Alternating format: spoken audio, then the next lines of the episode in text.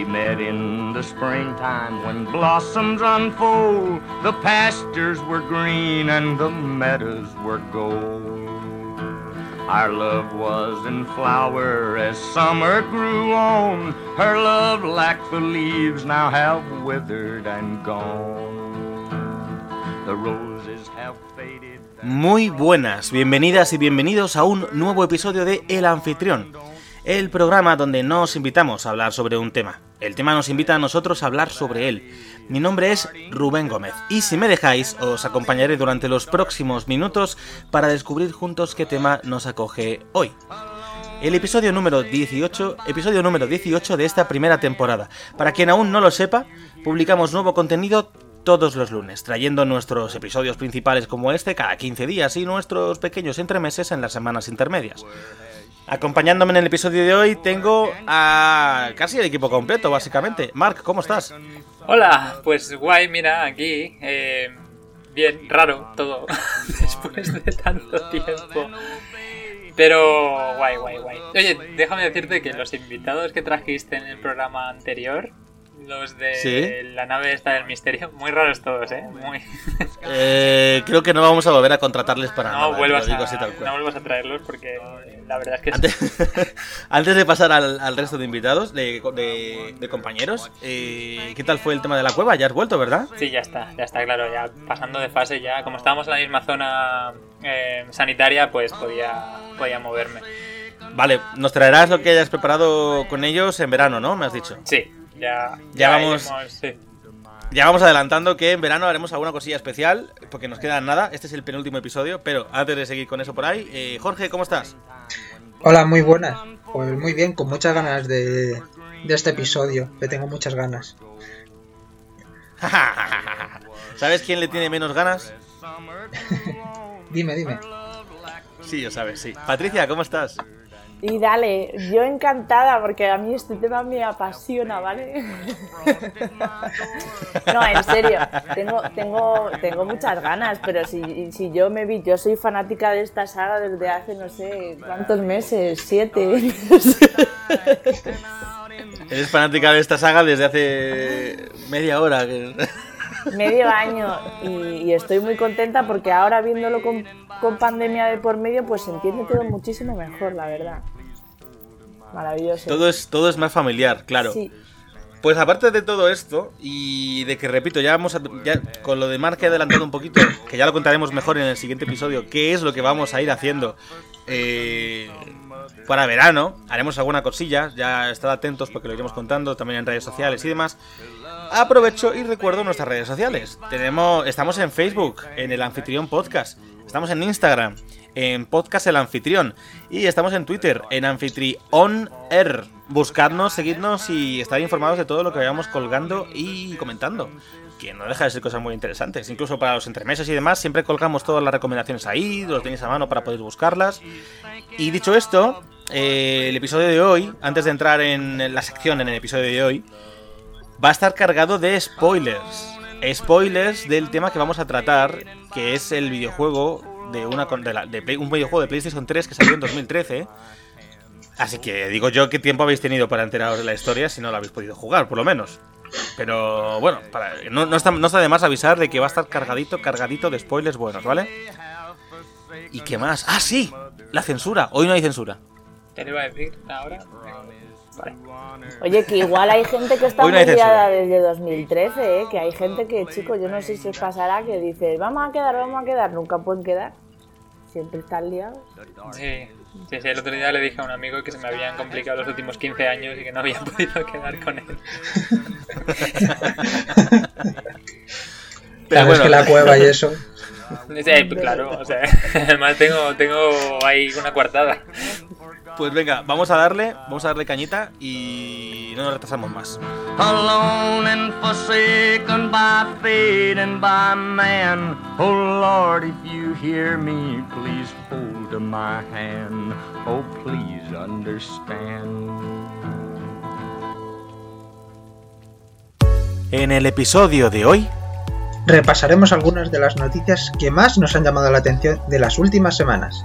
Revisaremos con todo lujo de spoilers la historia al completo del videojuego The Last of Us, sus puntos fuertes y algunas de las polémicas que arrastra la próxima segunda parte. En el debate de hoy tenemos un tema que, como a la hija de Joel, os dejará muertas y muertos. Todo esto. Y no mucho más. Hoy, en el anfitrión. Noticias para volver a creer en la humanidad. Un artista austriaco aprende a crear mascarillas volviéndolas de lo más originales. Matthias Kretschner ha decidido dedicar su tiempo en cuarentena a crear mascarillas de personajes como Bob Esponja, Dalí, Pennywise, el bajista de, bajista de la banda Kiss o Pinocho. Un ex cuidador de un zoológico de Rusia adopta al leopardo César después de que éste cayera enfermo, dejando de comer y beber tras su marcha. Alexander Volkov trabajó en el zoológico de Penza, donde hizo buenas migas con el leopardo César. Cuando se enteró de que el leopardo había caído enfermo, acordó con el zoológico el poder llevárselo a casa, donde ahora es uno más de la familia. La gata Dinka puede volver a caminar gracias a unas prótesis, después de amputarle las patas por una congelación. Es una gata de Novokuznetsk, Rusia. Fue encontrada congelada, pero el veterinario Sergei Gorskov, en lugar de sacrificarla, se encargó de su tratamiento, incluyendo pedir una prótesis 3D, que ha logrado que vuelva a caminar. Un hombre fabrica una cortina de plástico preparada para introducir los brazos de dos personas por ambos lados, para que su mujer pueda abrazar con seguridad a su padre.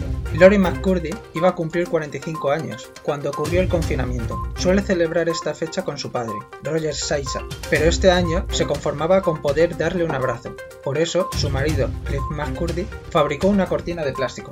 Un joven emplea un curioso método para despertar a su perrita de un año y no asustarla. Aiden Mann, de 25 años, de Tennessee, y asistente veterinario de profesión, publicó el vídeo que recoge la escena. En él aparece Plum, su perrita sordociega, echándose una siesta en el suelo. De pronto, Aiden se acerca a ella para desper- despertarla con un suave soplido en su cara, logrando con éxito su propósito de no asustarla.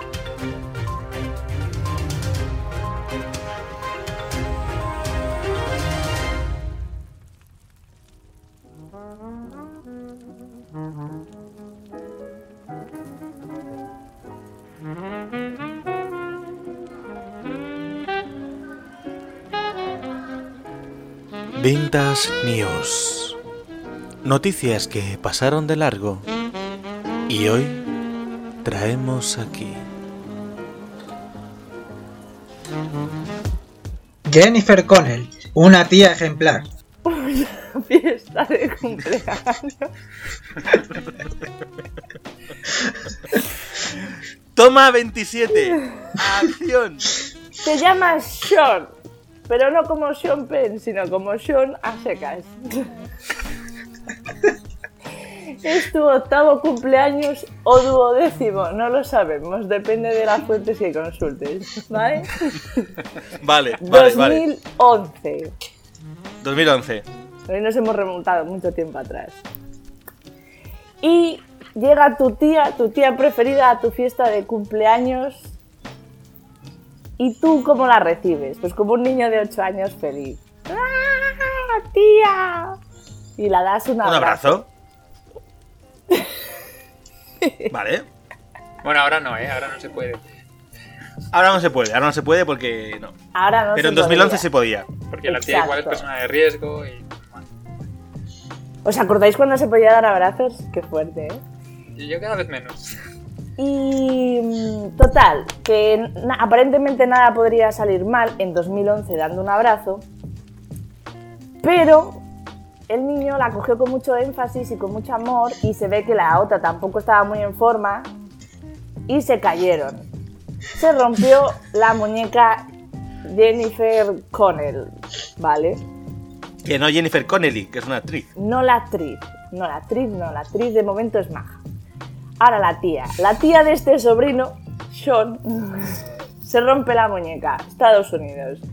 Pues en, Una pregunta, ¿cómo, solo, solo para que quede constancia, ¿cómo decías antes el nombre del niño? ¿Pero por qué eres tan tocapelotas? Sin, Coméntalo, solo por Es que comentarlo. como no era un niño. No era un niño, antes era una sobrina. Porque, No. porque decías, ¿cómo decías? ¿Sin? Cincinnati.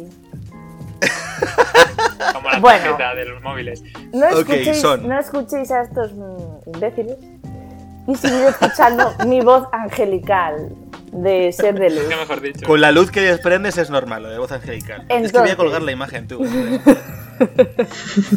Entonces, ¿qué pasó? Pues que la tía dijo, ostras, en un principio se podía haber quedado una anécdota, fíjate, cuando tenías 8 años que me viniste a saludar y pim, fíjate, me rompí la muñeca, primera rotura de mi vida. Pero la tía no, dijo, esto no queda aquí. O sea, no debía de llevar muy bien lo de la venganza, era peor que Batman. Y, y cogió y decidió demandar al sobrino. Y se plantó allí. Vaya giro de los acontecimientos. Sí, sí, ni sí. Shakespeare, oye, ni Shakespeare. Pues ¿Os decidió imagináis? Bueno, demandar. creo que no es difícil. O sea, a esta mujer le planteas el dilema de salvas a tu sobrino o a tu tío, o sea, o a tu hijo, quiero decir. Y está claro. Se pone a tomar el lo sol. que haría. Seguro que no tiene hijos, porque si no estaría acostumbrada a que la dieran abrazos. Esta, esta los demanda a ellos, a los niños, a los que están ahogándose, diciendo, esto es por, por imprudentes. Yo también, lo- yo, yo soy como Jessica con el... Bueno, en fin. No sé qué decirte a eso, Patricia, te lo digo ya, ¿eh? Insensatos, insensatos. Bueno, el caso es que la, la- la tía, la tiparraca demanda al sobrino y en el juicio comenta cosas como... Cuando yo llegué, es que tú imagínate testificando, ¿eh? que además, ojo, ojo, esto no lo sé porque no salen todas las noticias y, donde lo he leído es en el ABC y tira mucho de melodrama, entonces no sé si es de todo real, ¿eh? pero una de las fuentes, vaya.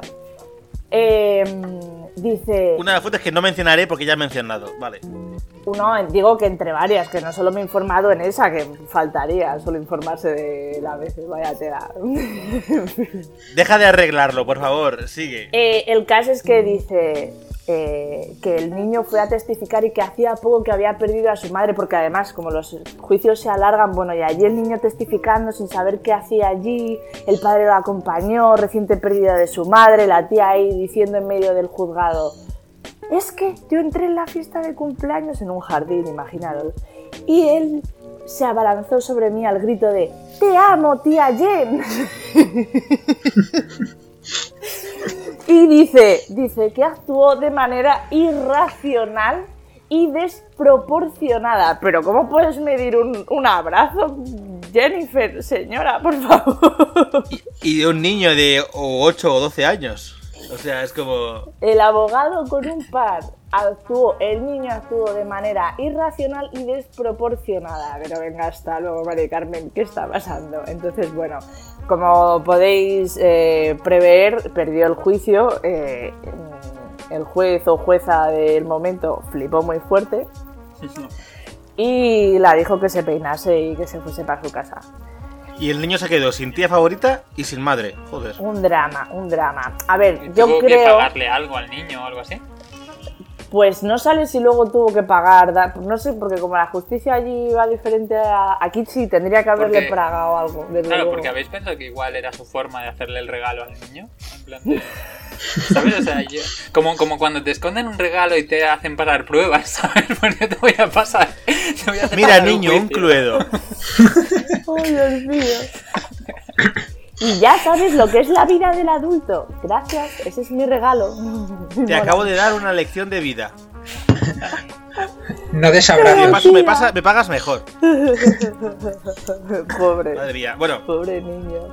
A ver, yo creo que en realidad lo que pasó es que no podría, siendo, siendo luego, yo lo pensaba y decía, pobre Jennifer, no vamos a dejarla de monstruo, porque en realidad es una víctima más del sistema. Yo creo que no tendría caspa Claro. pagar lo de la muñeca A ver. y le dijeron, denuncia tú. a ver, vamos sobrino". a dejar creo- la víctima del sistema. Mira, Mar, Mar se ha- se ha reído antes. Va a hacer una ocurrencia. Yo a ver, creo Mar. que sencillamente, bueno, no sé si es lo peor que voy a decir, creo, que sencillamente es una señora pues que tenía problemas mentales y acabó perdiendo el juicio.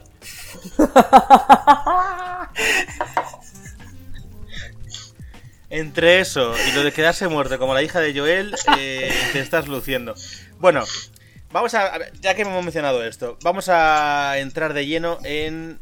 Menos mal que avisamos al principio de todos los spoilers, tú.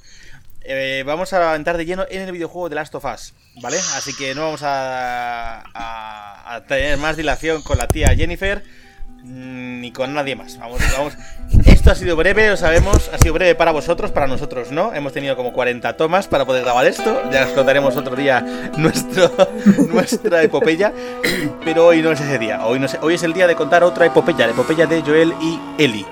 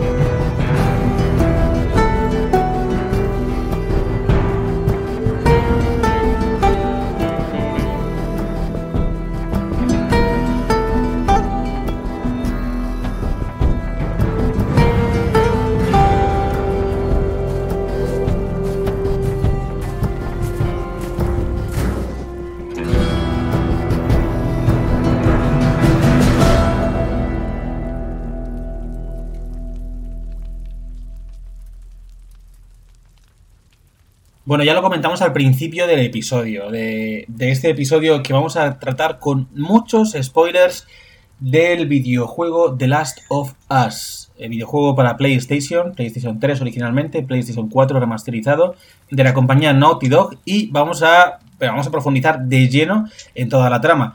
Para la gente que no lo haya jugado, eh, mala suerte, salió en 2013, habéis tenido tiempo para verlo jugarlo, así que nada más, ¿no, chicos? ¿Alguna cosa así que podamos mencionar aparte de eso?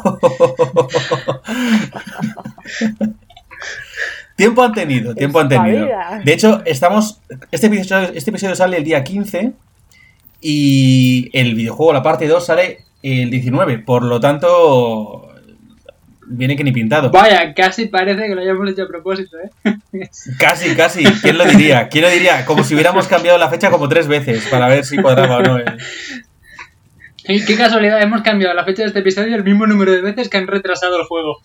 Sí, pero sin mirarlo, además, ¿eh? Increíble.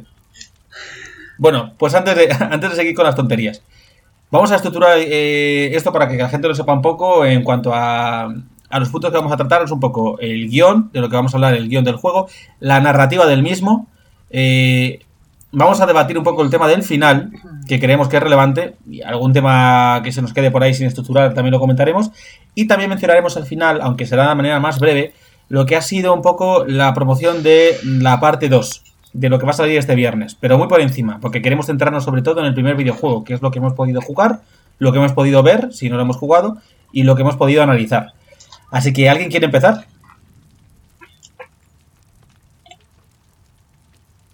Parece que no, ¿vale? Muy bien. Nadie quiere... Patricia es que creo que no me oye bien, porque está retrasado, o sea, está contando, me consta muy tarde, se queda con cara de, de, de intriga y no sé si no me oye. Mar me oye perfecto, eso sí lo sé, porque lo tengo cuadrado. Jorge, como se me ha quitado la cámara, no sé si me oye o no, de vez en cuando se ríe, y Patrick se queda a veces Yo congelada. te, yo te digo seguro. perfectamente. Vale, vale, vale. Lo único estupendo. que si pongo la cámara a, a ti hay veces que te me vas cortando y a Patri ya Vale, vale, no pasa nada, no pasa nada. Mira, Patricia se ha quedado pillada, por cierto, así Sí. que de repente aparecerá de, de golpe ahora. Seguramente, como se está grabando su pista aparte, cuando esto lo editemos, eh, estará ella hablando y será una locura cuadrarlo. Así que tengo que acordarme que está en silencio ahora mismo. vale, empiezo yo entonces. La parte, la parte que me gustaría comentar sobre todo es, eh, por encima, básicamente The Last of Us va, corregidme si consideráis que me equivoco, de un videojuego que trata sobre todo de la, de la paternidad, de la relación entre un hombre y una niña, que no son eh, familiares, eh, familiares sanguíneos y sin embargo les estrechan unos lazos muy potentes. Eso sería, digamos, Patricia ha vuelto, creo, sí. Eso sería, digamos, el, el leitmotiv principal. Pero a partir de ahí hay un montón de tramas alrededor que van dibujando con cada vez más finura los personajes tanto de Joel, el protagonista, como de Ellie, la niña. Entre ellos, pues sus debates morales, su evolución, su forma de ver la vida y cierta cierto paralelismo del principio con el final. Luego lo comentaremos en algunos de los personajes. Y hay elementos para tratar este mundo posapocalíptico en el que mucha gente dice que hay zombies, en el que podríamos decir que Naughty Dog ha querido a nivel narrativo meter una, mm, un elemento real o realista como puede ser, que ahí voy a dar pillativa, Mark, eh, puede ser el Cordyceps, para contestar o, o contextualizar, perdón, qué podría ser este, cómo, qué podría ocurrir realmente en un mundo en el que llega, no sé si os suena, un posible virus, una posible, un posible parásito, un posible bicho que no afectaba a los humanos, que muta, evoluciona y termina afectando a los mismos. No nos suena de nada, ¿verdad? No me imagino que pudiera pasar eso. No. ¿Quién pod- cómo, cómo podría pasar eso en la vida real? Es imposible. Ciencia ficción todo. Dicho esto, Mark, ¿qué nos puedes contar del Cordyceps? Primero me gustaría decir que mientras definieras el argumento del juego, hayas dicho la relación de un padre con su hija, pero que no es su hija, pero tal, no puedo evitar pensar que es casi argumento de los serranos. ¿Qué dices, tío? Me he imaginado a Antonio Resines ahí, ¿sabes? Antonio Resines con, con lo de me, me- me cago en la leche, se me cago en la leche. ¿Qué, qué te han mordido? ¿Qué te han mordido? Em, la precuela. Los padres de Ellie. Ha sido todo un sueño, Joel. Claro, todo es un sueño tuyo. Bueno, eh, del Cordyceps. El Cordyceps, muy rápido y muy resumido, es como, bueno, es un hongo que se ve que afecta principalmente a las hormigas. Y bueno, pues las parasita y, y las transforma en hormigas zombies. No me veis, pero estoy haciendo las comillas con los dedos. Eh, y básicamente las utiliza para para sobrevivir ellos. O sea, para el, hongo utiliza la hormiga para sobrevivir. Y la vuelve, bueno, le cambia el carácter, la vuelve violenta, la vuelve agresiva. eh, y al final eh, ha- hace que las hormigas mueran en, en una especie de... Creo, creo recordar, ¿eh? ahora estoy hablando de memoria. Como en una especie de planta o de algo así parecido, do- que es donde el Cordyceps mm, más se puede desarrollar. No sé si me he explicado. bien. Básicamente sí, em, contaminaba el cerebro a través de ese propio hongo, que es una, especie de setitas, que iban naciendo de, bueno, en hormigas y otros tipos de insectos también. Mm, de- Pero principalmente es con hormigas. Correcto. Que, bueno, ha habido incluso intentos de estudiar a las hormigas zombie. eh, pero bueno, no han tenido éxito. No han conseguido recaudar el suficiente dinero para financiar las investigaciones. Y bueno, no se sabe mucho más sobre el tema, pero se sabe que existe. Entonces, pues cogieron la idea del Cordyceps, mm, pero en vez de afectar a las hormigas, pues que afecte a un hongo que afecta a los humanos y ese es el principal problema de, de, de Last of Us. Había dos elementos del Cordyceps, del Cordy- me refiero a nivel real, ¿eh? no hablo en el juego, que, que sí que se basaron en ello para, tra- para tratar a los infectados del juego.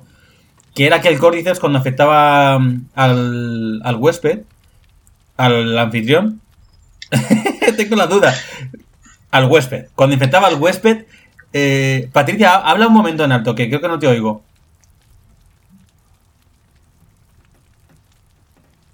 Ostras, qué, es, qué retraso. Vale, vale, vale, es para tenerlo en cuenta. Ok, ok, ok.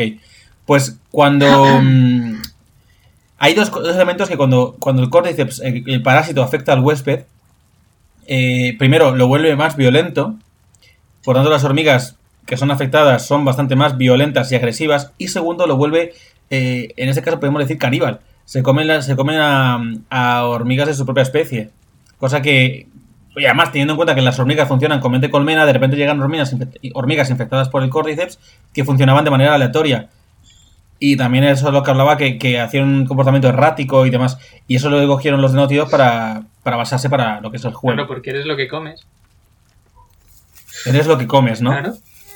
Si eres una Muy bien. pues, Ya, ya entraremos, ya, ya entraremos en eso. Vale, Pues, ah, ¿Qué por cierto, eh, una cosa, y que ya con esto acabo lo del Cordyceps. Eh, como dato curioso, también es en lo que se basaron para hacer los zombies de Guerra Mundial Z. el mismo Cordyceps. Sí, Perdón, que tengo una cereza en la boca. Madre mía. Joder.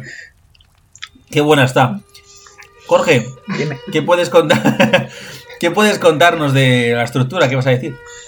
Pues. eh, Antes de entrar, perdona que te corte. Sí. Antes de entrar en lo que es herramientas narrativas o trucos o incluso mm, juego sucio. Hablamos sobre todo de la estructura.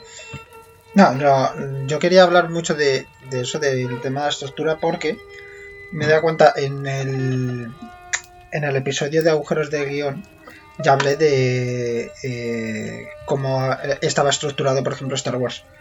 Pero aquí hay una cosa que es muy curiosa, que es que el propio juego está dividido en, una estructura de 5 y luego a la vez en cada parte está dividido en, otra vez en 5. Es decir, el, el propio videojuego se divide como en mini episodios eh, de partes tipo eh, cuando se encuentran con Bill o cuando se encuentran con eh, Sam y el otro chico, no me acuerdo. Los dos que son hermanos. eh, Henry y Sam, sí. Claro, siempre hay como una especie de, pues eso, una- un incidente incitador, eh, una- un planteamiento, un, un clímax.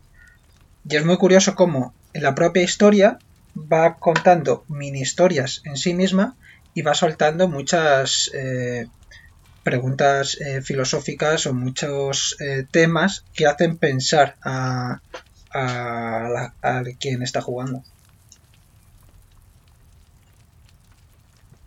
Patri, ¿algo que decir? Aunque sea con retardo y luego ya te corto y te cuadro. Ay, Dios mío, qué retrasada soy, tío. ¿sabes qué molaría un montón? Que ya que tienes, ¿El que, ya que tienes que cortarla y ajustarla, ajustes eh, sus intervenciones, pero en momentos en los que no toca esa intervención, ¿sabes? No, no, no me compliques más la vida. Hola Patricia, ¿cómo Patri, estás? Eh, me llamo Patricia, sí, ¿sabes? En plan, ¿Cómo me gustaría verte a ti editando un episodio? no, no. Patri, qué cachondo, mírale, ¿cómo se nota que no lo hace él? Patri, ¿qué nos, qué nos puedes decir? Lo que, bueno, no sé, lo que, que son como muchas mini historias. A mí en cuanto a eso me parece, o sea, me parece guay el, el, o sea, el que se complique, se vaya complicando la historia, porque a mí mm, algo que me, que podría pasar, ¿no? Y sobre todo siendo un videojuego, es que a lo mejor se viese un poco, un poco forzado, un poco en plan episodio de Cuéntame, ¿no? Que ya es como, están metiendo ahí las cosas con, calca, con calzador, ¿no? Pero sin embargo, lo que me gustó de aquí, que está en mi lista de cosas que me gustan, es que la historia tiene un hilo muy coherente. Es decir, primero llega y se encuentra con una cosa que no le mola mucho, al final tiran y deciden hacer la entrega en ese en, esa que iban a ser unas pocas horas que iban a llegar a- al mediodía, ¿no? O por la noche iban a llegar a- al punto de entrega, al final se lía porque eh, a Tesla muerden, a partir de ahí tienen que ir, se les complica porque en el punto de entrega no están los luciérnagas, luego tienen que encontrar una... O sea, todos los personajes que van apareciendo tienen mucha coherencia dentro de, de la historia, entonces por ahí ninguna pega, la verdad. Hay una cosa que a mí me gusta mucho de esto, es que quieren, o sea, mm, como has mencionado a Tess, me viene bien para rescatarlo. A mí lo que me gusta mucho de los personajes secundarios que presentan es que se toman un tiempo, con la mayoría al menos, sí, yo con los, importantes por lo menos, tanto secundarios como antagonistas, les da un tiempo para desarrollarlos. O sea, me refiero, eh, los presenta, eh, cuenta su punto de vista, cuenta sus, su enfoque de por qué son así, y a raíz de ahí, tú como jugador o como espectador, eh, empatizas mucho más, más fácilmente con ellos. El ejemplo de Tess. Tess es una tía dura, es una tía que controla tal, es una tía muy fría, porque seguramente ha perdido gran parte de la esperanza que ha tenido eh, al ver lo que es el mundo, un mundo de mierda actualmente, y de repente cuando descubre que Ellie podría ser una posible cura o una posible esperanza real para que todo eso acabara e intentar volver a la antigua normalidad, ya que nos gusta mucho esa palabra ahora, de repente algo en ella cambia, algo en ella cambia, y cuando ve que ya no tiene ningún tipo de, de salvación, porque no la tiene cuando la muerden, se sacrifica, o bueno, se sacrifica o decide morir de una manera menos, vamos a decir, menos horrible, para, para intentar que Ellie consiga el objetivo que es el de salvar a la humanidad, porque nadie sabe de momento cómo se supone que Ellie va a poder salvar a la humanidad, porque si es una inmune, no hay nadie más que sea inmune, o se sabe al menos, y de repente te encuentras con que, con que Ellie es una pieza clave en una historia en la que bueno, no quiero desvelar todavía nada, cuando vamos avanzando vamos tratando otros temas, pero me gusta mucho, por ejemplo, la parte de Tess ahí, me gusta mucho cómo presentan a Henry y a Sam, a los dos chicos negros que se encuentran en la ciudad de los, de los cazadores, que de repente como esa relación de hermanos, cómo es muy diferente eh, cierto trato entre ellos con el trato que puede tener Joel con Ellie o con otros, eh, bueno, con otros personajes hemos llegado a ver a interactuar entre ellos, como, como Sam, Sam, el niño, cuando le muerde, porque, ah, porque todo esto, perdón que, que vuelva un poco atrás, tanto el momento de que muerden a Tess como el momento en que muerden a Sam, se ven en el juego, aunque no se vea que les muerden, me refiero, se ve el momento en el que les muerden, pero no se ve claramente que les han mordido, por tanto, cuando tú de repente descubres que, lo, que les han mordido, que les han infectado, dices, hostia, claro, fue en este momento, pasó esto, y ahí fue el cambio, ahí el personaje de repente cambió, ahí el personaje se volvió más arisco, ahí el personaje se volvió distante. Hostia, ahora tiene sentido. Y puede que incluso te sorprendiera, no te lo esperaras. No lo sé, ahí yo no sé hasta qué punto fue sorpresa o no. Pero me gusta mucho cómo te van metiendo con los personajes, te intentan hacer que conectes con ellos y de repente te meten la puñalada trapera. Bill, por ejemplo, que no es un personaje que no, no todos los personajes hacen lo mismo de quiero que conectes y luego me lo cargo.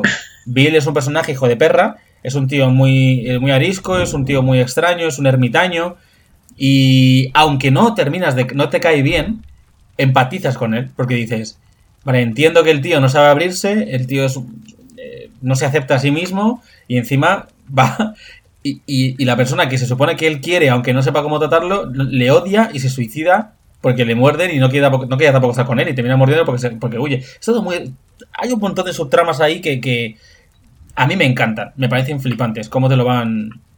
Bueno, me callo, hablar un poco vosotros sobre esto. Es que antes lo hemos hablado, en plan. Es que, o sea, yo no estoy muy.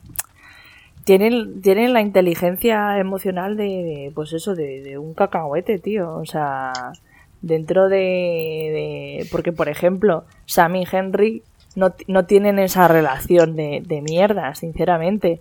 Y, y, Tess, dentro de que es bastante. Y el momento en el que se carga a.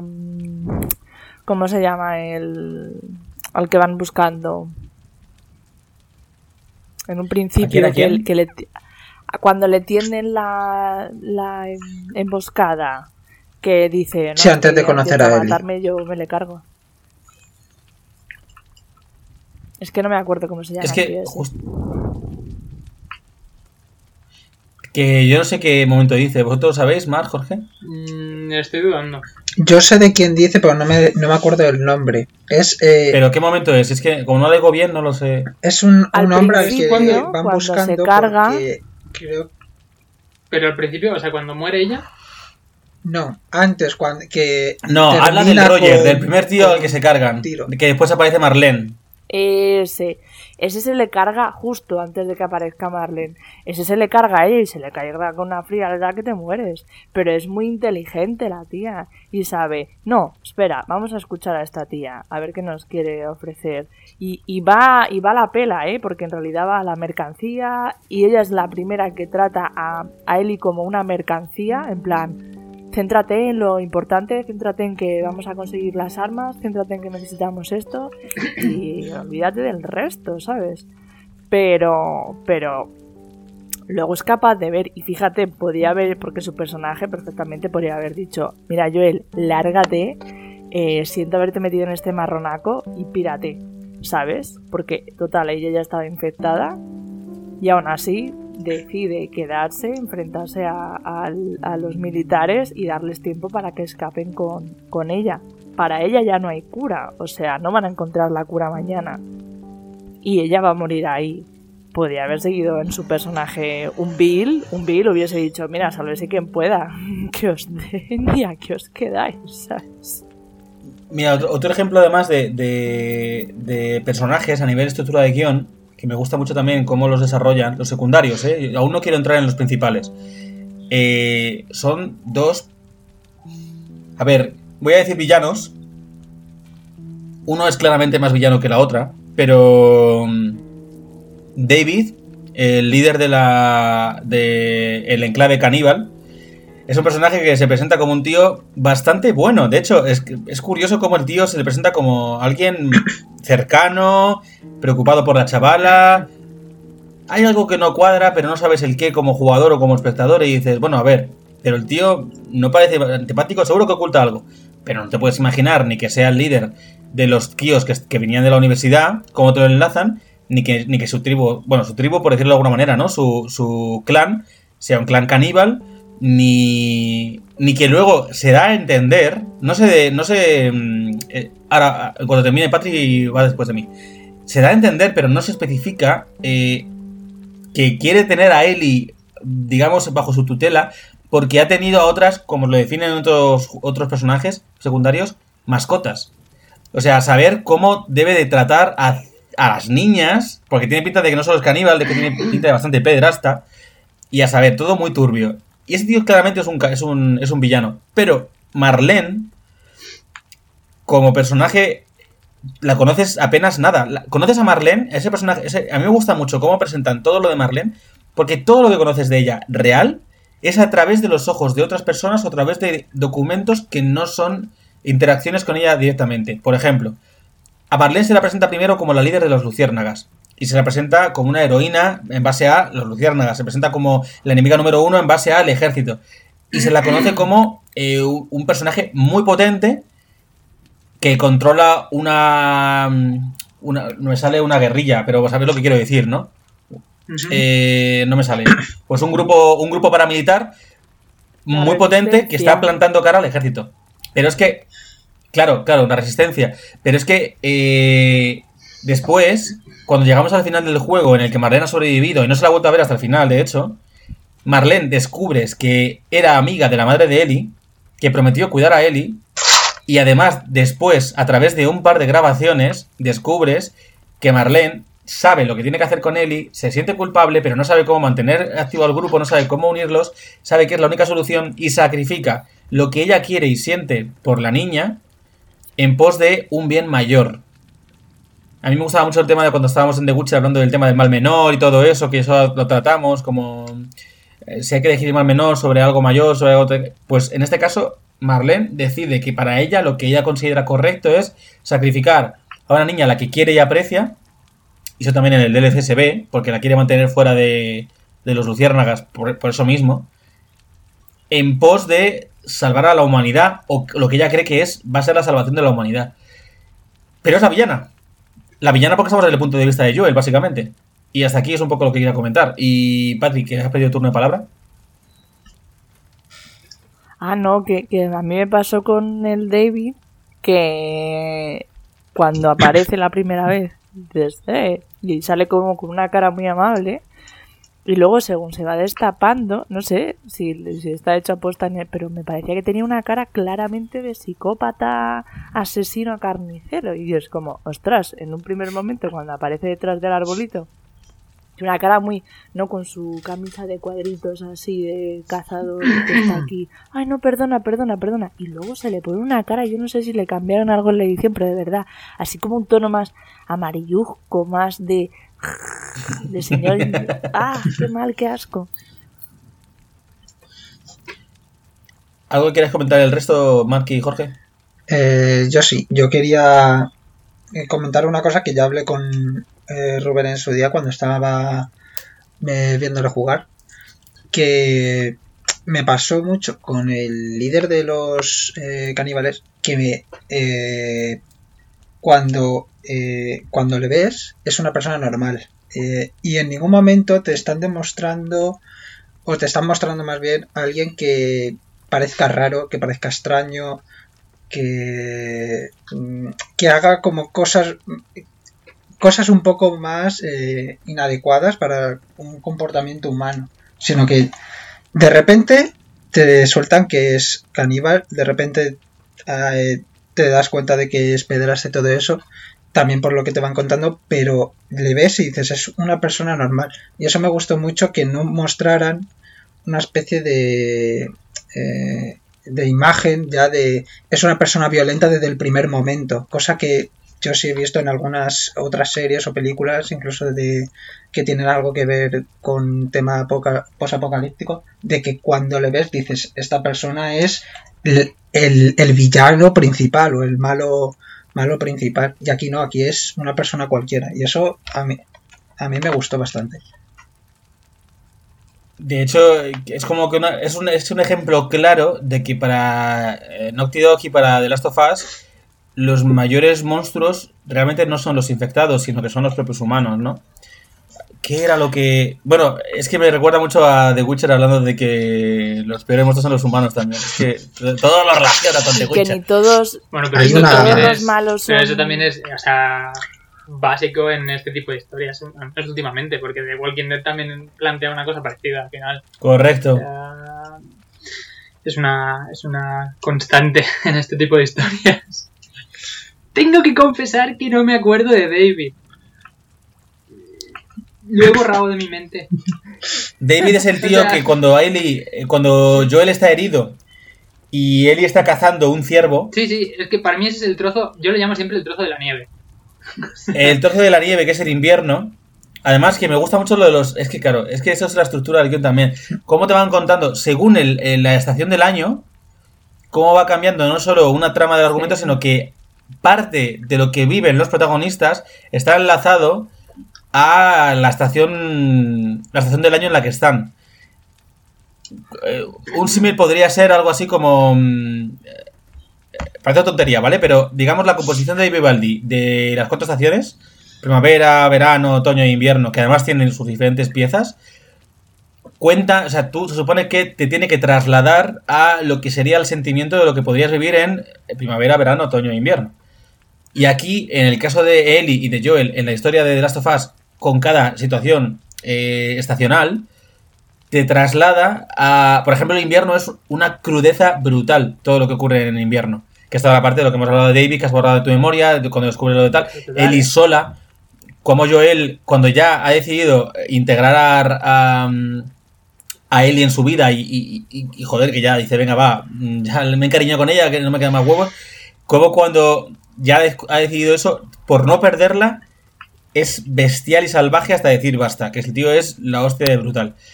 Y ahora íbamos, con esto enlazo además. Ah, bueno, Patri iba a decir algo. Que, me- que la- la- se ha No, que, el- que el invierno, que este es el letargo, que está él, él completamente, él, él está en- eh, ahí como lo- en la madriguera, como los osos, parado, recobrando fuerzas para salir, y ella va pues solica, Ajá. campando. Yo de ese, de ese trozo me acuerdo de que Joel se acaba herido porque le atraviesa un hierro, ¿verdad? O algo así. En otoño, Sí. justo. Y entonces En la universidad. está como en una especie de granero o garaje, puede ser, algo así, ¿lo tiene? Está en un garaje de, de una casa, de una zona de, de casas ahí eh, en el bosque. Me acuerdo de eso y que hay un trocillo que, cosa como que se, él acaba con el hierro ese clavado, ¿no? Igual lo tengo mal en la cabeza, ¿eh? pero yo lo que recuerdo es esto. Se clava el hierro, mm, cambian, pone hilo de invierno, sale, empiezas llevando, controlando a Ellie, cazando un ciervo, y durante un tiempo, un ratillo, no te sale ni dicen nada de Joel, y te dejan ahí como en duda, en plan de, ¿ha muerto? ¿No ha muerto? Está... Juegan con la idea. De hecho, cuando empiezas a ver, piensas al principio que ha podido morir. Y, o, o por lo menos te da el miedo de que haya podido morir. Y de repente, cuando Ellie lo que le pide a cambio del ciervo a David y a los suyos es medicinas, que además David muy, muy amablemente dice, ve corriendo al, al pueblo a por medicinas. Y otro, pero David, no, no, ve corriendo, ve corriendo, porque el otro sabe que es la puta niña que se ha cargado a sus hombres. Pues Eli lo que pide es eso, medicinas antibióticos. Y dices, vale, para allá no es, evidentemente. Tiene que ser para Joel, pero ¿cómo está Joel? ¿Pero dó- dónde está? ¿Pero qué ha ocurrido? Y ahí es cuando vas juntando las piezas. Con esto ya enlazo con... eh, porque sí me gustaría hablar, la parte del guion de Joel y Eli, sí me gustaría fusionarla con lo que es la estructura narrativa. Porque creo que está íntimamente relacionado y aquí no hay división posible.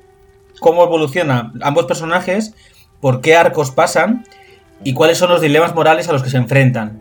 Ambos. Aquí incluiría, aquí incluiría aunque Mark no lo haya jugado, eh, mira, mira, eh, Patrick está poniendo caras y haciendo gestos.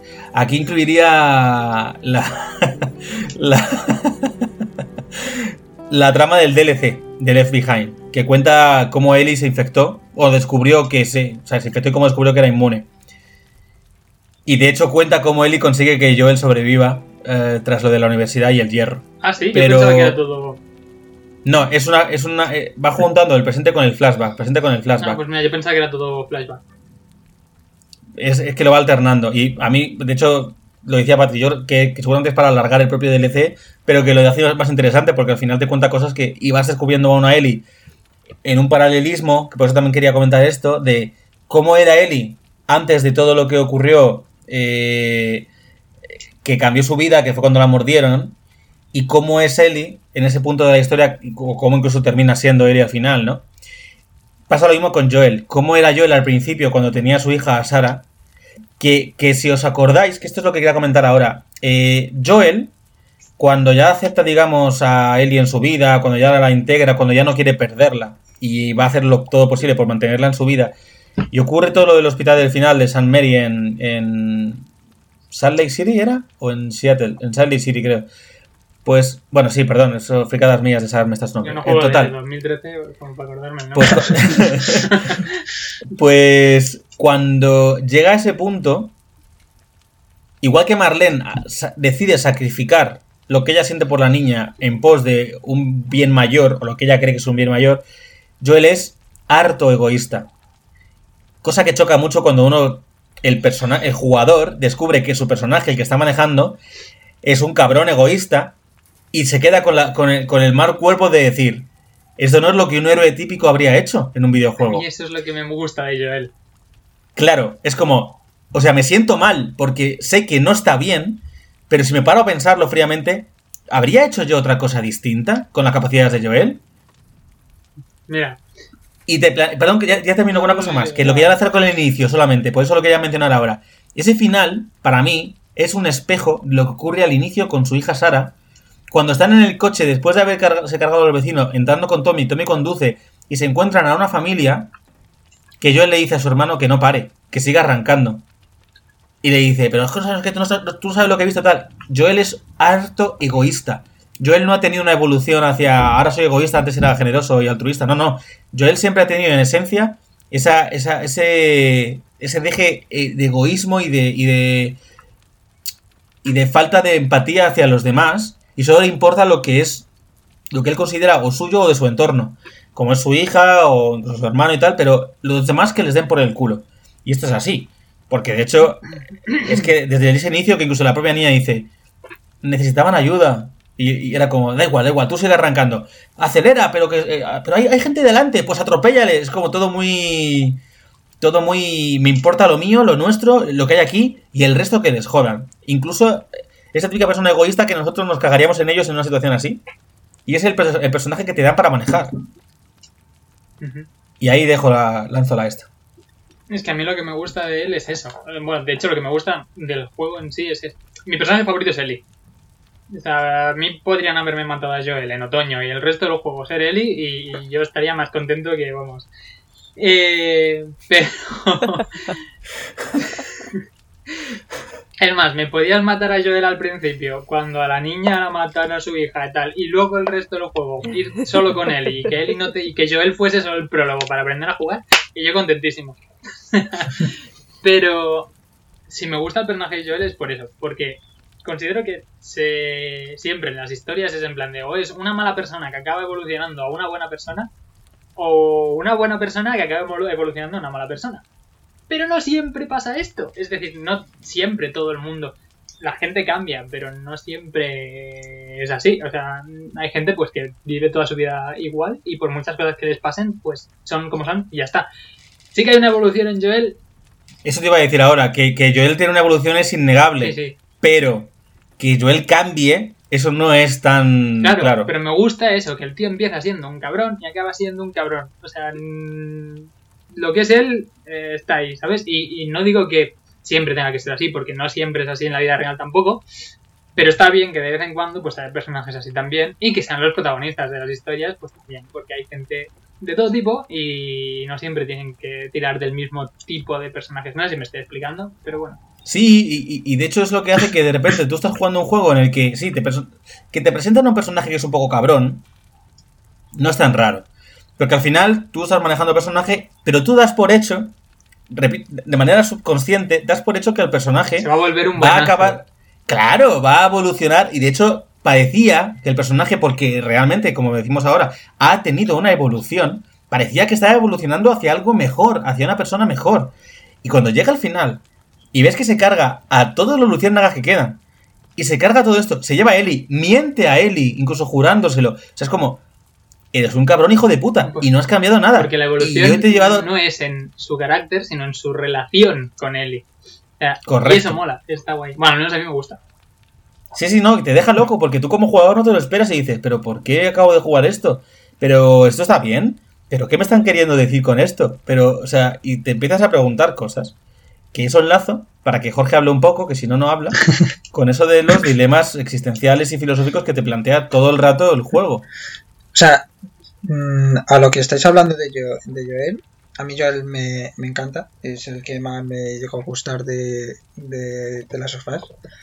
Eh, veo que es una evolución del eh, personaje, como ha dicho antes Rubén, a ser eh, como de ser padre, pero lo veo más a volver a querer a alguien y volver a confiar en, en una persona, que es lo que llega a pasar al, al final. O sea, todo eso es una, una relación y es como Joel al final vuelve a, a, querer. No es tanto una evolución como estabais diciendo de, de volverse bueno o malo, sino más un aceptar el, el querer a otra persona. Eh, y sobre lo- el tema de las de los temas filosóficos es eh, a mí es una de las cosas que más me ha gustado del juego como en cada apartado te hacían una pregunta o te dejaban ver eh, qué hubieras hecho o qué hubieras planteado. Eh, a mí por ejemplo la que más me, chocó fue la de la del caníbal, el caníbal que era más tipo eh, si estuviera el mundo así, que fuera algo posapocalíptico y no hubiera otra manera de cazar ni nada, ¿te harías caníbal o no? Est- Estuvimos, estuvimos un rato debatiendo eso en el directo cuando lo jugaba. Sí, sí. Y lo seguías planteando. Y me escribías unos textacos que eran imposibles de leer mientras jugaba. Y es verdad que. O sea, Jorge, básicamente, para que para ponerse en contexto, Jorge defiende que esté o no de acuerdo con eso y lo hiciera o no lo hiciera, lo ve. Si no me equivoco, si me equivoco, corrígeme, Jorge. Lo ve entendible y justificable. Aunque no lo comparta. Pero lo ve entendible y, y que, y que podría llegar a ser posible y que debería que podría ser una pauta real y que no tiene por qué ser malo per se, porque ha cambiado la sociedad. Eso es, eh, luego lo estoy investigando eh, un poco más de por qué había yo pensado así y tal. Y es, eh, es algo tipo de un, un contrato social que se va haciendo las personas. Me gustaría mucho ver tu historial de búsqueda. Canibalismo. ¿eh? No, ¿Por no, qué canibalismo? ¿Por qué ¿Por canibalismo es bueno? Porque en un lado, eh, eh, por ejemplo, eh, tipo de eh, ¿Por qué he tribus, pensado yo en canibalismo? es eh, porque, porque dependiendo de qué tipo de sociedad está, eh, aceptaríamos una cosa u otra. Y estuve eh, investigando y era el tema del contrato social, que hay que dependiendo de cómo funciona la sociedad, nosotros como in- que intentamos ajustarnos un poco a lo que, a lo que hay. Es decir, si fuera algo posapocalíptico donde no hay reglas, eh, crearemos nuestras propias reglas eh, algunos decían que sí, otros decían que no, que simplemente viviríamos como si fuéramos animales. Y el contrato social era un poco eso, era como una especie de eh, reglas que estaban situadas dependiendo del tipo de sociedad en la que estuviéramos. Es decir, no es lo, mi- no es lo mismo el contrato social que hay actualmente que, por ejemplo, el que había en la Edad Media. Ni el de Rousseau.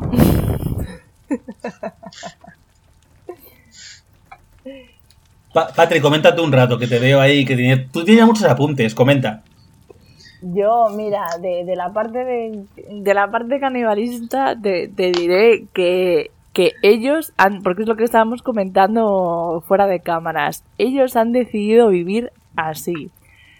Puede que yo viviese así porque no me gustaría vivir bajo una dictadura militar en la que me dicen cuándo debo pasar de un apartado a otro, cuando tengo que estar Fase cero a o fase escuchando- uno.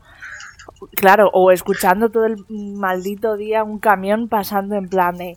"Mm, Por favor, eh, o a esta hora métete en tu casa, o mm, cualquier acción o síntoma de no sé qué, avise a las autoridades, ¿no? Pues a lo mejor estaría hasta el moño, me haría al, al- al campo, me encontraría con David y me uniría a su maldita secta de, de caníbales. Probablemente no, porque David me da asco. Y probablemente me hubiese utilizado como una maldita mascota Bueno, de pues esas. a él no, a él no te lo comerías y ya está. Pero, pero sí, hombre, si no te han mordido y no te puedes comer a tu compañero que se ha muerto por las circunstancias que sea, pues, a ver, es que es chicha. ¿Sabes lo que te quiero decir? Es en medio del invierno. Ojo, yo busqué si el cordi, yo busqué si el O cordi sea, porque no, no estáis viendo mi cara, pero es que estoy flipando. Perdón, perdón, sigue, sigue, sigue. Sí, sí, sí, sí, veo tu cara. He de decir que, mm, para variar, el escenario de nieve es de mis preferidos, otra vez. A pesar de, o sea, los gráficos y eso, no, no la historia. Y que... Luego después Sí, de Patty Mark. Ah, no, no, no. La historia no. Y que, mm, no sé, eh, esa, me, gusta mucho que en- precisamente en ese arco de historia, de como quieras llamarlo, eh, sea Ellie la que se lo guisa y se lo come, se marca un palomo total, en plan, ella es quien salva a Joel. Joel no la salva en ningún momento porque es ella hasta el final, que de hecho Joel viene, que esto, eh, nuestra coña, ¿no, Rubén? O sea, para una vez que la niña se pone violenta hasta el final con el machete ahí en plan de... Y llega el otro y la frena en plan de niña, niña, niña, niña. Y yo te diría aquí, en fin, la hipocresía, ¿no? O sea, te llevas tú aplastando cabezas y Pero tú sabes lo que me dijo Jorge cuando jugué eso. Me dice. Fue Jorge, creo. Me dice. Sí, sí. ¿Pero qué pasa? Yo quiero ver la cabeza de David. ¿Por qué no muestran la cabeza de David? Él quería ver la cabeza de David después de todos los machetazos de, la de- de parte de él. Y es como eh, que ya está viendo el machete lleno de sangre.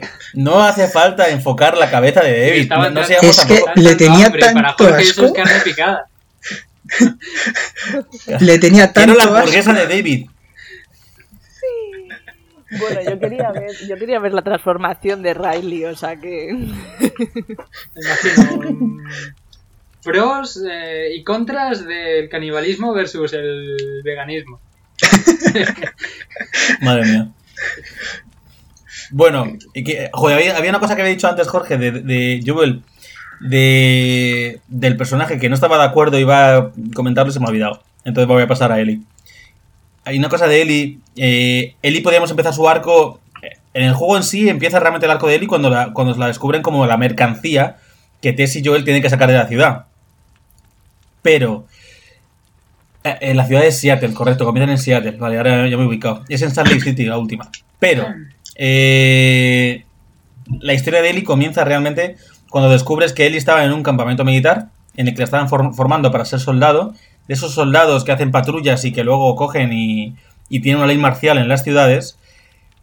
Y eh, básicamente su mejor amiga Riley se había hecho parte de las luciérnagas. Y de repente son dos, dos, dos niñas que todavía no controlan nada de su destino, que, todav- que buscan mm, recrear cierta inocencia, porque todo lo que todo lo que viven eh, Ellie y Riley, su mejor amiga en, en el DLC, es pura inocencia. Es como ellas, sabiendo que va a acabarse, intentan recrear o aprovechar todo eso y alargarlo lo máximo posible. Hasta que te das cuenta que no solo se trata de que quieran eh, alargar su, su amistad y, y su inocencia, sino que están pilladísimas la una por la otra.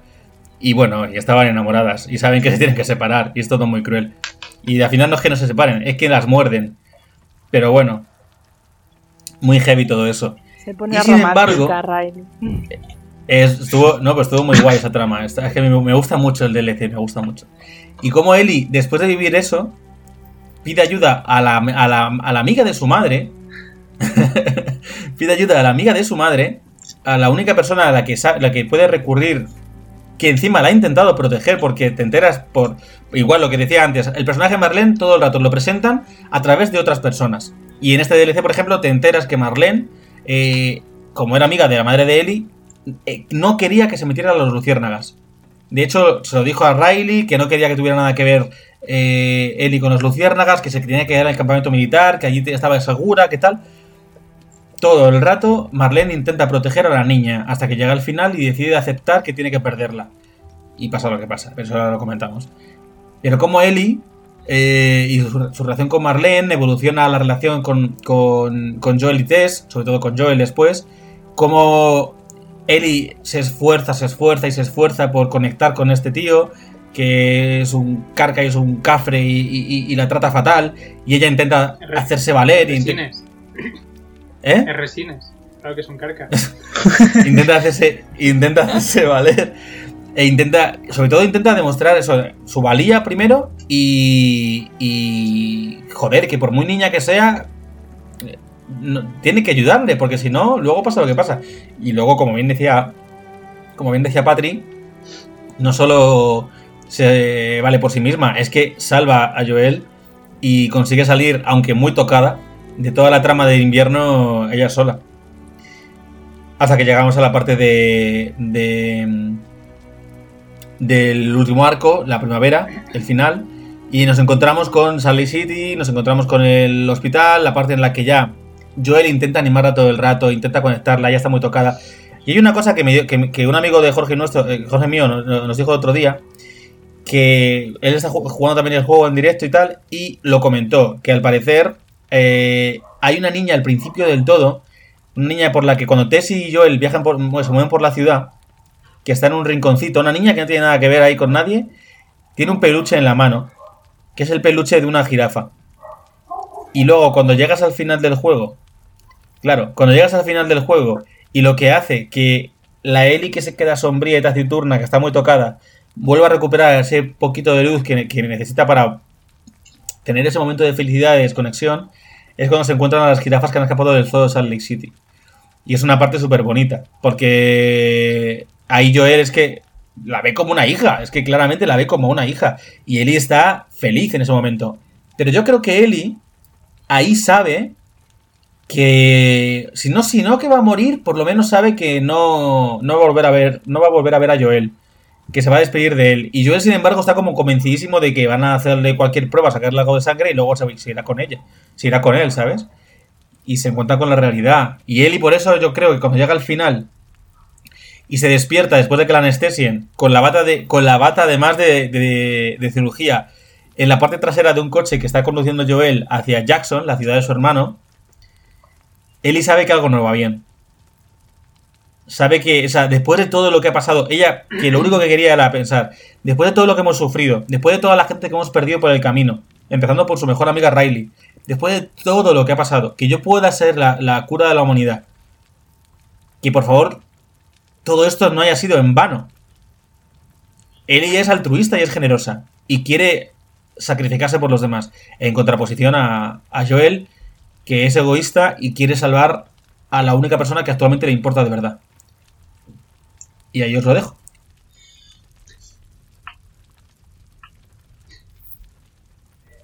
Ellie, eh, creo que hay que aclarar que no tiene nada que ver con Ellen Page. Cualquier parecido, tanto físico como con el nombre, como o con la orientación sexual, es pura coincidencia. ¿En serio? Joder, ¿te acuerdas al principio cuando salieron los primeros los primeros eh, eh, bocetos, storyboards? Pero si es clavadita. Era calcada Ellen Page. Sí, sí. Pues a- antes era todavía más clavada, ¿eh? Y la redujeron la- el parecido. No sé, quería dejarlo claro, en plan de que nadie se fuese confundido. Ostras, pues yo te juro que como a veces se inspiran en actores para hacerlo, es, es que es clavada. ¿No fue más o menos la época en la que Ellen Page estaba haciendo Beyond? Sus Souls y por eso hubo No, empezó a hacerlo después, pero sí. Esa, Beyond es otro videojuego, pero sí, fue después. Y Ellen Page denunció, no denunció legalmente, sino públicamente eso, que le usaron su imagen sin permiso. Pero, Es que bueno, y luego muy- Naughty Dog lo anuló. Ella, o sea, quiere decir... No- Naughty Dog lo negó, la ¿eh? esencia. Bueno, pero que no habéis comentado, que si queréis comentar algo de final de lo que estábamos hablando, dejando a Ellen Page a un lado. De, de Eli. Mira, de Eli yo te tengo una, mira, tengo una lista aquí de cosas que me gustan que es una maravilla. Eh, me encanta, por ejemplo, una de las cosas que se mantiene en la historia, que es- son pocos momentos, pero que aprende a silbar, que yo decía, qué gracia, ¿no? Luego, me encantan las, los comentarios que tiene, porque claro, eh, luego lo hablaba, lo hablaba contigo, que han pasado 20 años y Eli tiene 14. Entonces es como eh, esas cosas que, esos comentarios de que, que la gente compraba helados en, en este camión o Facebook, ¿qué, qué es eso? ¿Qué es, ¿Qué es Internet? O cuando le explica a Joel que la gente iba a la universidad a encontrar Esa lo que pregunta sobre quería, Facebook, ¿no? que creo que ya empieza, ¿eh? Eh, ya empieza, ¿no? Ya la gente no sabe qué es Sí. Facebook. Sí, por desgracia. Eh, pues no, cosas así, ¿no? Que es como, eh, pero, pero la gente venía aquí a decidir qué querían ser. Daros cuenta que ellas como menores no han tenido ningún tipo de decisión. O sea, es, es lo que hablábamos antes. O te dedicas al aprovisionamiento o te dedicas a la defensa de la frontera. Pero en Bueno, una- en un- hay una, hay una cosa. Cuando lee. Cuando, cuando se escapa, que Joel la encuentra, que ahí empieza. Estás entrando en un terreno resbal- resbaladizo cuando Ellie habla de su hija. Y él ahí se- todavía se resiste cuando se supone que le iba a abandonar. En la, trama de Tommy. Cuando Ellie está leyendo un diario que dice. ¿De verdad se preocupaban a mi edad por chicas y por, por chicos y por no sé qué y tal? Pero es que hay una parte que tú no has visto porque tuviste el resumen, Patri. Cuando están llegando a la. En la creo que sí, en la ciudad en la que el, el, autobús desarrolla, antes de encontrarse con Henry y con Sam, tienen llegan a un hotel. Y cuando están llegando al hotel, hay una parte en la que Eli, que lo comenté, creo que lo comenté con Jorge en el directo, en la que Eli de repente se acerca a un cartel, un cartel publicitario.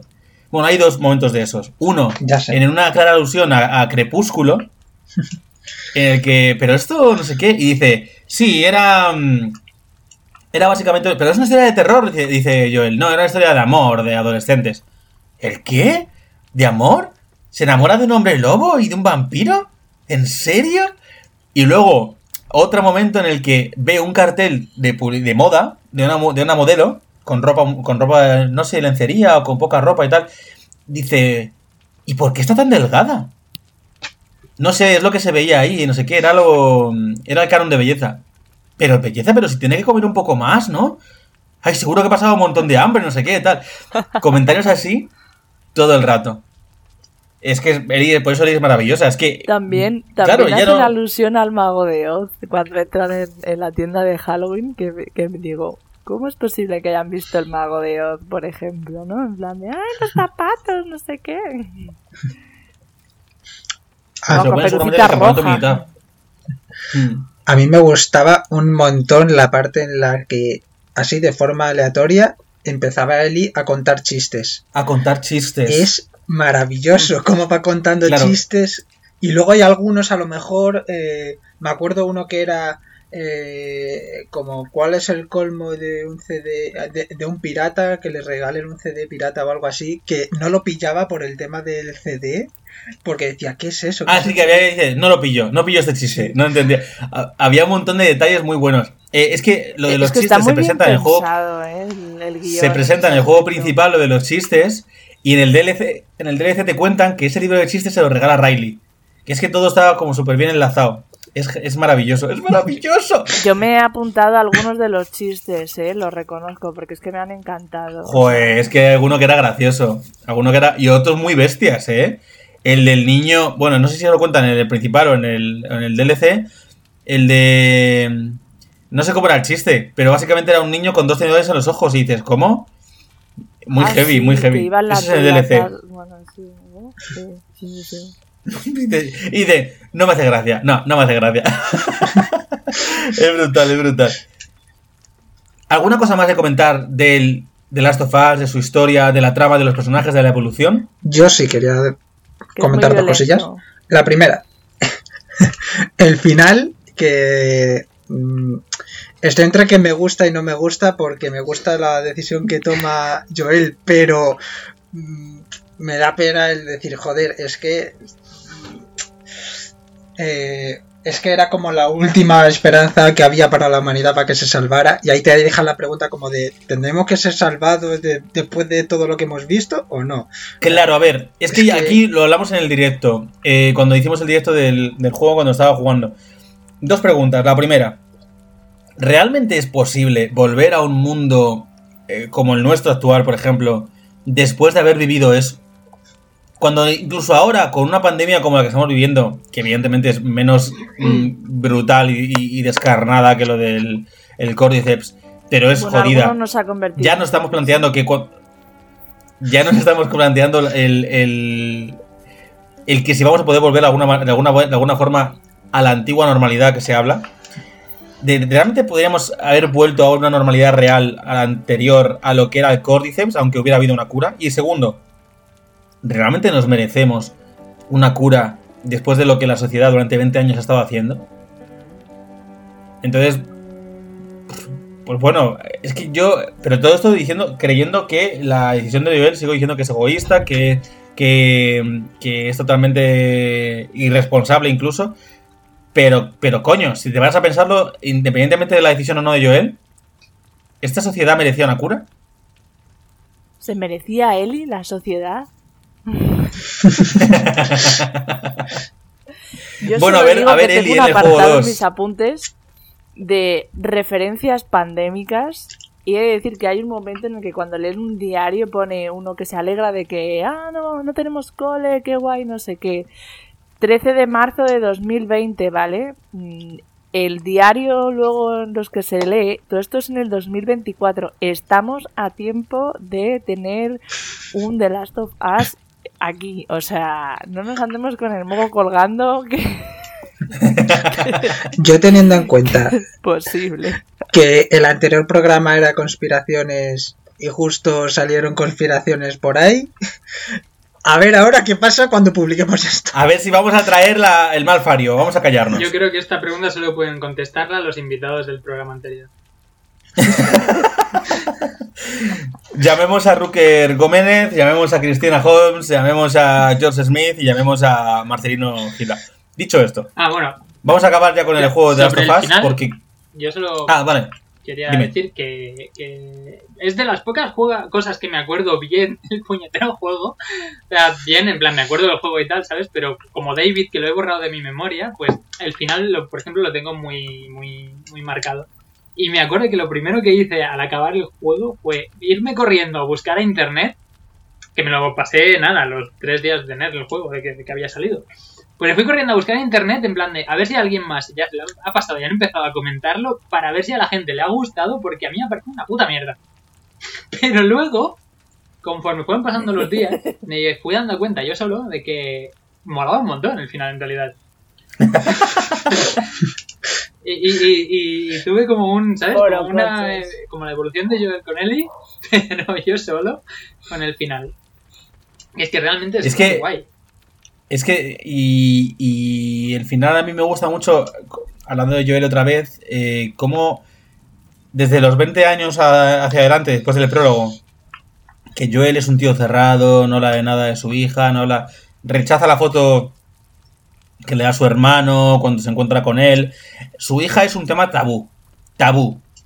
A cómo al final, en el epílogo, cuando Ellie está totalmente eh, apocada, ¿se dice? Totalmente decaída, está muy triste, porque sabe que algo no cuadra. Eh, Joel no para de hablarla todo el rato de ella y de, y de Sara. Y de su hija. Ah, a Sara le encantaba el senderismo. Lo bien que te Perdona, caído, te habrías, habéis llevado vosotras dos. El momentazo cuando se atreve, que yo ahí dije, mira, aquí de corbata, cuando le da una foto que la ha robado del este, que yo digo, la ha liado, la ha liado. O sea, ostras tú, le da la foto aquí en medio, ahora este se va y, y la, la recibe, la coge, jo, ah, gracias, y la guarda y chimpún y dices, el Joel del principio, o sea, le monta un pollo, que qué hace con eso ella, que cómo se atreve, que quién es, o Sí, sea... Mira, yo... Pues. Es que ese momento. Mira, mira la, la que no le gustaba el juego. Parece que le gustaba más de lo que parecía. Que. ¿Algo más o cierro el tema? Ah, yo añadir el tema de las mecánicas del juego, que me, ha- me gustaba un montón cómo puedes pasa- eh, pasarte el juego en modo sigilo, sin que te pillen, o cómo puedes liar la Bueno, pardísima y, e ir corriendo a por ellos sin, sin mantener nada de sigilo. Y eso a mí me, me mola mucho. Eso yo lo tengo puesto en cosas que no me gustan. En plan, o sea, puedes hacer de todo en el juego si vas agachadito. O sea, pasas por detrás, literalmente por detrás de un tío que está histérico buscándote, pero si vas agachadito, tranquila que no pasa nada, qué problema. Venga, hombre. Y luego algunas cosas que a veces sé que ya ha pillado el, el juego, supongo que eso eran cosas de bugs de estos que, Correcto. que habláis de, de que, hola, Eli, vas por el puñetero medio cuando eh, Eli va guiando y a ella no le pasa nada y el tío está en plan, ahí los muñecos Bueno, y la inteligencia artificial de. Eli. Y la inteligencia artificial de Eli no es tan mala como la de Tess. Que cuando te ponías a jugar con Tess era puto horrible. Sí, pero, o que o sea, se con ella como. en el Bueno, medio. o que se Una cosa que me gusta de Ellie es que. del, del personaje de Ellie. Es que no sea la típica, como decía antes Patri, el típico personaje acompañante al que tienes que estar salvando constantemente. Porque eso te puede joder un juego, pero fácil, fácil. con El tener que estar constantemente Sí. salvando a tu compañero y tal. Y. mm, Yo recuerdo que a mí me gustaba mucho el tema de las mecánicas, el rollo del oído, de cuando tienes que escuchar, o sea, de cuando el botón que aprietas para escuchar, que entonces puedes ver a algunos a través de las paredes y tal, por el sonido que hacen y tal. Me gustaban mucho las mecánicas, pero re- creo recordar que lo que es el apuntar y el disparar me costaba un montón en este juego. Era difícil, era difícil. Porque no es, no es estable, pero a propósito, Sí, sí, como sí. intentando buscar una, un realismo. Y hay una cosa también de la mecánica eh, a nivel narrativo, de cómo cuando Joel coge coberturas, es decir, que se esconde detrás de objetos, de mesas, de tal, y llama a Ellie o Ellie se acerca a él, siempre la pone delante de él y la protege. Ellie siempre se oculta, de la- cuando hace una cobertura y se pone, están parados, Ellie se colocaba agachada delante de él y él ponía el brazo como por encima de ella, la protegía mientras estaban agachados. No sé si os diste cuenta de eso, pero en las mecánicas es un detalle muy guay que esos pequeños gestos van contando todo el rato, narrativamente hablando, pequeños detalles de la personalidad de estos, de estos tipos. Y a mí me encantaba. Cómo él quería proteger a la niña y cómo ella se quería dejar proteger y buscaba una figura también paterna. En realidad lo buscaba. Pero bueno. Es muy, es muy realista, ¿eh? O sea, yo, iba viendo, yo qué sé, por ejemplo, el cru- crujía, pisaban una rama y crujía, pisas unos cristales y crujen, aunque no, o sea, aunque no esté en el propio, sino en el modo de, del, del juego, ¿no? También su ropa está llena de sangre, cuando unos les salpica se manchan más de, de sangre, van cambiando la ropa, eh, yo qué sé, los detalles de las habitaciones cuando van a la universidad, una, con unos huesos ahí colgados, que yo decía, mira, mi habitación de 16 años es que es tal cual, ¿sabes? No sé, todo así como muy... Si haces no sé qué, vibra también, si cae un trueno, vibra el mando, si no sé qué, ¿no? Todas esas cosas, digo, o sea, vaya mm, quebrantamiento mí- de cabeza. A- yo lo único que diría que, que me hubiera gustado que en la mecánica hubieran añadido, porque me pegó un susto de muerte cuando ocurrió, fue, si vas a pasar por un lado y te dice Joel, Eli, agáchate porque hay un cable con una bomba, que Eli se agache, que no la atraviese y suene una explosión de Es- repente. Es que en mi, en mi Digo, ¿qué gameplay hubo. En mi gameplay, lo cuento muy rápido y ya pasamos a- al siguiente punto, que si no, no nos quedamos sin tiempo. En mi gameplay hubo una parte en la que en el pueblo de Bill, este, cuando Bill coloca las bombas esas que eran cables con, con los, las latas con pinchos, cuando se encuentra en la primera le dice, vale, agáchate, pasa por debajo. Y entonces yo fui como muy rápido con Joel, él estaba detrás. Y yo avancé, y de repente ya cuando avancé, mientras Joel decía esto, me levanté, el personaje se levantó y seguía avanzando. Y de pronto, a mi espalda, una explosión. ¡Pumba! Me giro y viene Eli caminando tranquilamente después de haberse comido el puto cable. Porque no se había agachado el personaje. Y de repente digo, pero Eli, que te acabo de decir que te agaches. Bueno, pues ya está, era esa chorrada, nada más. Ya está, y muy resumidamente me gustaría comentar lo que hemos podido ver de The Last of Us parte 2, de lo que ha sido la promoción. Desde la canción del primer tráiler, que es True the Valley, una versión de mi gran am- am- amor, amor Oh. crash, Son James, que ese ah, cantautor que me flipa muchísimo. Que tío, cómo mola. Es que la Pues- banda sonora es brutal, ¿eh? Estoy enamorada. Pues ahí, ahí en el tráiler del Last of Us Parte 2 conocí, bueno, no quiero hablar de Gustavo Santaolalla y toda la composición del primer juego que es maravillosa, pero porque si no ya no, no paramos. Pero quiero hablar de, de- así conocí a Son James, por cierto, con este tráiler. Es el único tráiler que he visto del juego.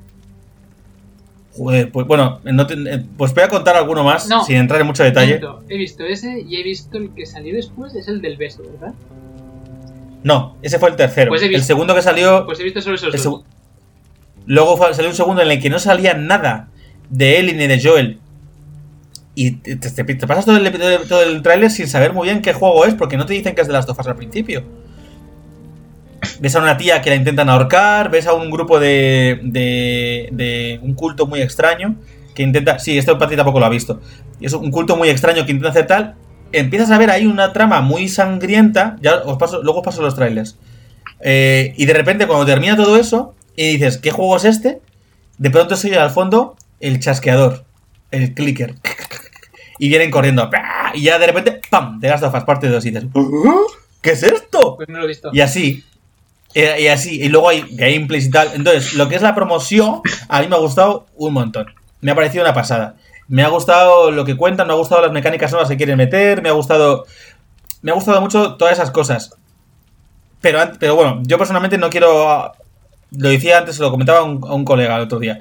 Yo no quiero profundizar demasiado en lo que me ha parecido, me ha dejado de parecer los trailers, porque al final los trailers y lo que te van a mostrar siempre va a ser lo que se supone que es más atractivo del juego. Hasta que no lo pruebe, no podré saber si esto que me están contando Lo es que real. quieren que veas. Claro, entonces, pero sí que las reviews que están saliendo ahora están comentando precisamente que lo que se mostró en ese tráiler, que es el que te pasé, Pate, y el del beso que ha comentado Mark, eh, al parecer todas esas mecánicas, la- la lo de la flecha, lo de no sé qué, lo de... que es mucho más crudo, que es una Ellie mucho más salvaje, y mucho más agresiva, y mucho más vengativa y eh, fría. Es una Ellie que es todavía más bestia que Joel, que ha llegado a un punto de querer venganza que es brutal. Y al parecer esas mecánicas son tal cual en el juego. De hecho, he visto otro par de gameplays más y, y se pueden seguir haciendo ese tipo de cosas. Y yo flipo con colores. Entonces, ¿has- ¿sobre eso queréis comentar algo? Pensar, ¿O sobre la promoción? pero no pensar que ella, en el fondo, sabe que yo la ha mentido y vivir con la culpa de que el resto del mundo eh, está mal porque mm, tu padre adoptivo no le ha salido del papo, sacrificarte, al final hace hará que se cree ahí una dinámica bastante enquistada. O sea, a mí me parece que eso va Sí. a dar de qué hablar. Veremos. Han puesto Yo a es- Eli de prota, no hay mejor promoción que esa. Jorge. Yo eh, quiero decir lo de Patrick que depende si se lo ha llegado a contar o no se lo ha llegado a contar. Eso ya. No, no sé cómo lo, lo, abor- ah, lo meterán en el 2. Pero a mí me han gustado muchísimo las dinámicas y cosas nuevas que han ido incluyendo. Que, eh, por ejemplo, una de las que más me llamó la atención fue la de, la de que te podías meter debajo del coche. Que a mí eso me, me pareció súper guay. Y no sé, yo espero con ganas a ver qué tal, porque mm, por los trailers creo que ve un poco de qué va a ir en plan de el tema principal de la historia, pero pero tengo ahí muchas dudas, sobre todo con el segundo segundo tráiler que es que eh, lo que has dicho no tenía nada que ver. Es más, me lo pasaste, lo estuve viendo con mientras hablaba contigo y decía, ¿qué es esto? ¿Por qué sale esto que no que no que no lo Sí. conozco? Bueno, y al parecer eh, hay dos grandes escenarios en el juego. Habrá algún mapa parecido a lo de este, pero realmente quieren jugar con Jackson, la ciudad de Jackson, que es donde vive Tommy, donde la central hidroeléctrica y todo eso.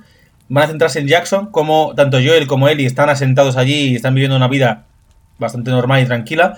Como algo hace que cambie las circunstancias y cómo se traslada. A ver si Seattle era esta ciudad en el segundo juego, o Sydney, no me acuerdo. Ahora otra ciudad con S, porque les gustan mucho las ciudades con S, es el segundo gran escenario, en el que ellos estaban hablando de que no era un mundo abierto, pero tenía mucha más libertad para moverte de un punto a otro. Y de poder y había mucha más verticalidad a la hora de poder eh, explorar los escenarios, a la hora de poder escalar los cosas y demás. escenarios más grandes que habían hecho hasta ahora, me parece. Sí, correcto. Pero de todas maneras, veremos. Sí quiero comentar. eh, hay una cosa, una sombra con todo esto de la promoción, que es el tema del crunch. Eh, no vamos a entrar mucho en ello porque, me refiero, vamos a comentarlo porque queremos importante comentarlo, pero no podemos eh, ahondar demasiado en ello, primero porque no tenemos tiempo y segundo porque queríamos centrarnos en el primer juego y no en el segundo. Ya lo comentaremos si tratamos de ello en la segunda temporada. Pero... mm, básicamente, a partir de marzo más o menos se ha manchado toda la promoción de The Last of Us, porque aparte de que ha tenido varios retrasos, al parecer esos retrasos han sido para seguir explotando mucho al tema de la gente y al tema de sus eh, trabajadores. Y el juego está en YouTube filtrado prácticamente entero. Mucho cuidado a la hora de buscar, de buscar cosas de The Last of Us, parte 2, porque yo me he comido un pedazo de spoiler tremendo del juego solo por el título de un vídeo de alguien que ha colgado un fragmento, que no lo he visto, claro, y con el título ya te han jodido. Entonces, cuidado a la hora de buscar cualquier cosa de Last of Us en YouTube. Y han sido gente que nadie sabe quién es, pero rumores dicen que han sido tra- ex trabajadores o trabajadores de la compañía en venganza o en como castigo por la explotación, el tema que ha habido con The Last of Us, con la promoción.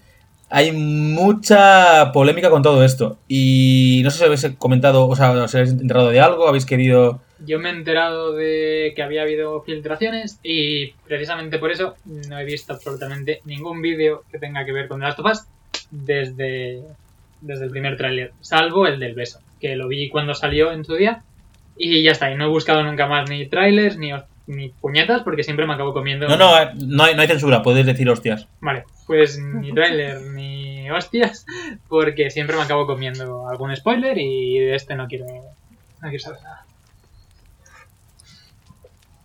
Yo he tenido ¿Alguien más? Yo he tenido la suerte de que no me comió ningún spoiler y me enteré de esto porque me lo dijo Rubén, que de que me comentó un poco lo que había pasado porque yo hasta ahora, y no me ha pasado con esto, sino que también con películas y demás, creía que cuando retrasaban algo era pues simplemente a lo mejor porque tenían que terminar algunas cosas y pues no daba tiempo y tal, pero no porque eh, fueran a explotar o, o porque estuvieran sobrecargados de trabajo.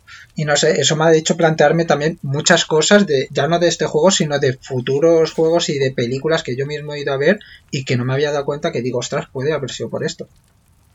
El tema es que mucha gente piensa que, el- que mm, cuando se retrasa un juego es mejor porque hay menos presión para los trabajadores. Se supone que se retrasa el juego para tener una mayor calidad y no explotar a los trabajadores de la compañía en cuestión para que así lleguen sanos, saludables mentalmente. ¿Qué ocurre? Que al parecer esto no es así. Si tú tienes una fecha de estreno, eh, de salida, me lo voy a inventar, en mayo, de un juego, y resulta que estamos en febrero, que ya ha empezado la, época de crunch en la compañía, la que sea, suelen ser como unos tres meses de antelación, y estás viendo que no llegas ni con el crunch, se retrasa la, se retrasa la fecha de- de publicación, pero es que además se amplía con eso la, eh, la explotación laboral. Cosa que hasta ahora pensábamos que no era así, que simplemente rebajabas el- eh, la intensidad y no. Con la misma intensidad, en vez de estar trabajando tres meses a muerte, estás traba- trabajando cinco o siete.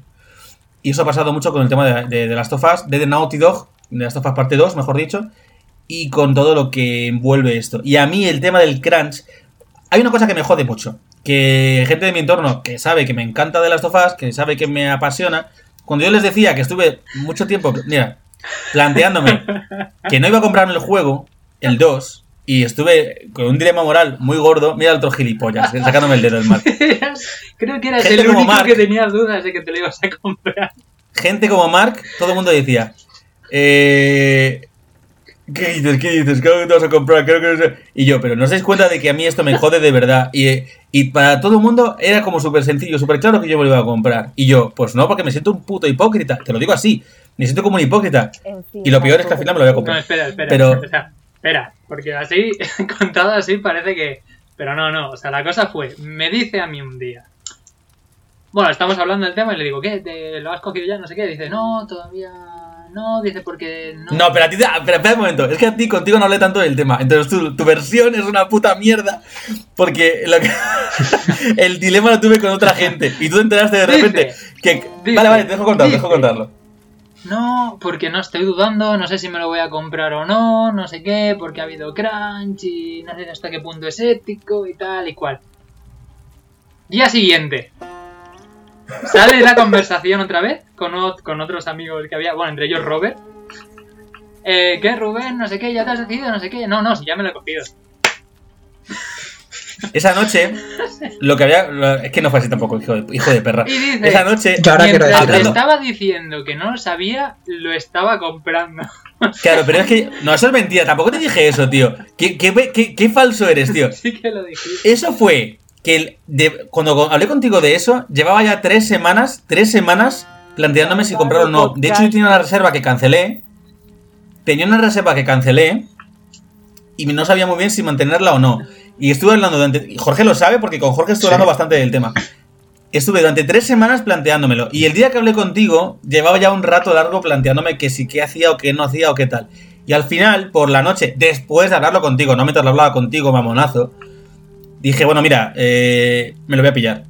Me lo voy a pillar porque es que, no sé, si, si, no, me lo, si no lo juego, me voy a sentir peor por no jugarlo tal. eh, el crunch ya está hecho. Me toca mucho los huevos decirlo así, pero el crunch ya está hecho. Mm, No sé si darle dinero a esta compañía o ahora o en joy. futuro. Me jode porque, porque, mm, porque era, era de mis compañías favoritas y lo que hacen me ha encantado siempre. Eh, mira los Uncharted. Y sin embargo, mm, con el tema del crunch es una cosa que a mí me, me, me escama muchísimo. Pero luego, pensando en todo esto, también te digo una cosa. Aunque estoy totalmente en contra del tema del crunch y todo eso, y parece que soy aquí un puto hipócrita, más son como lo estás contando, hijo de perra. Hipocresía. Pues, anda y que te den. Sí es una cosa que me gustó muchísimo que luego dije. Eso me di cuenta días después de haber decidido co- comprarlo otra vez. Me refiero que... su conciencia.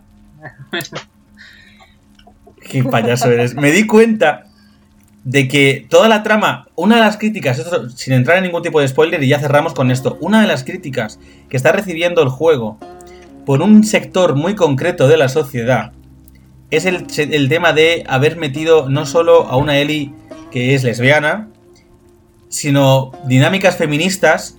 Y algo he leído, esto no lo sé, no sé si es un spoiler o es gente que simplemente dice eso por el personaje que salió en el trailer 2, que era una mujer muy fuerte. Hablaban de trans, de trans, de transgénero. Y no sé si esto es un spoiler o es simplemente. O sea, que no, pues no hay nada confirmado, ¿eh? Entonces no sé si es spoiler o no es spoiler, o simplemente es que como ves a una tía que es fuerte, ya es una machirulo o es de lo que sea, no lo sé. Pero me toca a todos los huevos. La gente que, lo que está criticando es eso, y que, dicen que Naughty Dog se ha cargado de las tofas por meter tramas feministas, que en realidad, cuando yo vi el tema del beso de Ellie, que también hubo, Mar lo sabe, mucha crítica eh, cuando salió el, el tráiler, porque Ellie se, porque mucha gente no sabía lo del DLC, lo que ahí se confirmaba que era Ellie era lesbiana. bien hecho que está el beso. Mola un montón. Claro, está de puta madre hecho el beso. eh, bueno, es increíble. Y como toda esa trama de una Ellie totalmente normal, que ama a una chica y ya está, pues eso para mí también es un plus a la hora de querer comprármelo. Sí. Y, y, pues literalmente, es así. Es que y más aún después de lo que dijimos en el entremés último. Podían haber entrado y ahondado en la relación entre, de Tess y Joel y no lo hicieron en ningún momento, ¿sabes? Solo se han centrado en esa.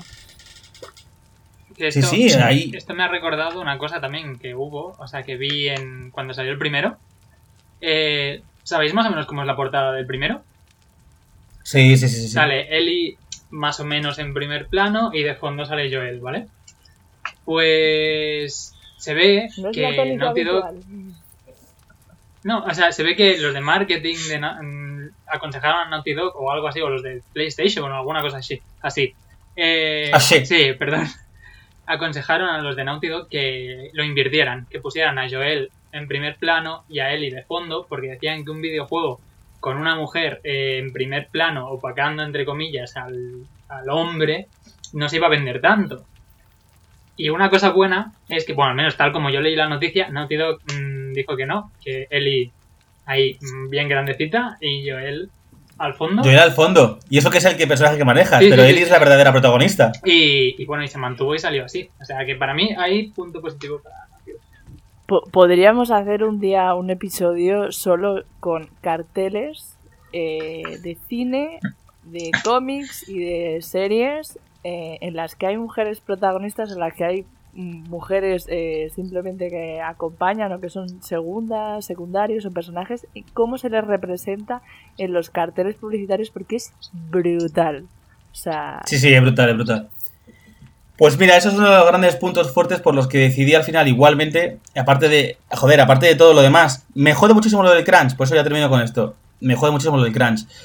Aunque penséis que no, realmente estuve muy cerca, de verdad, sé que pensáis que es una puta coña y que es mentira, me da igual, sinceramente. No, no. No, no, me da igual. Yo soy es que yo sé testigo realmente lo que es verdad. de que eh, nada más terminar el juego estuvimos hablando. Primero hablamos de el final, como hemos dicho antes, de que lo estábamos hablando, y después me comentó lo del crunch y estuvimos hasta las 2, 3 de la mañana de, de, de- de que él me estaba po- poniendo ejemplos tipo, pero tú con tu cómic favorito, si llegara el autor eh, y dijeran esto, te lo comprarías, como intentándome poner en, en su lugar.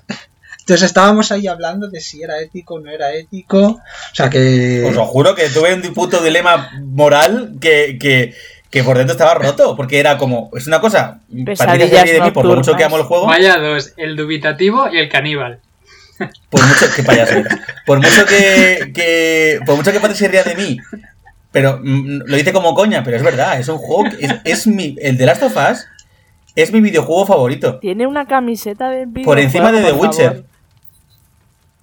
Por encima de la saga de The Witcher, por encima de los Uncharted, No, no he visto, no he visto un señor que esté jugando un juego y que diga tantas veces, ay, tenéis que ver esta parte porque es tan genial, ay, tenéis que ver esta parte porque es la mejor. O sea, todo el juego es en la mejor parte. Y era como, es la, eh, eso y, y- Em, y derribar sillas. Rubén Y esto, queridos oyentes, es lo que hay que aguantar cuando tienes compañeros amigos que son unos hijos de la gran puta.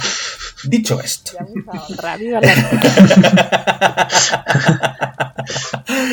pero que yo los quiero, ¿eh? Pero son unos cabrones. Dicho esto, eh, cerramos el tema, ¿no?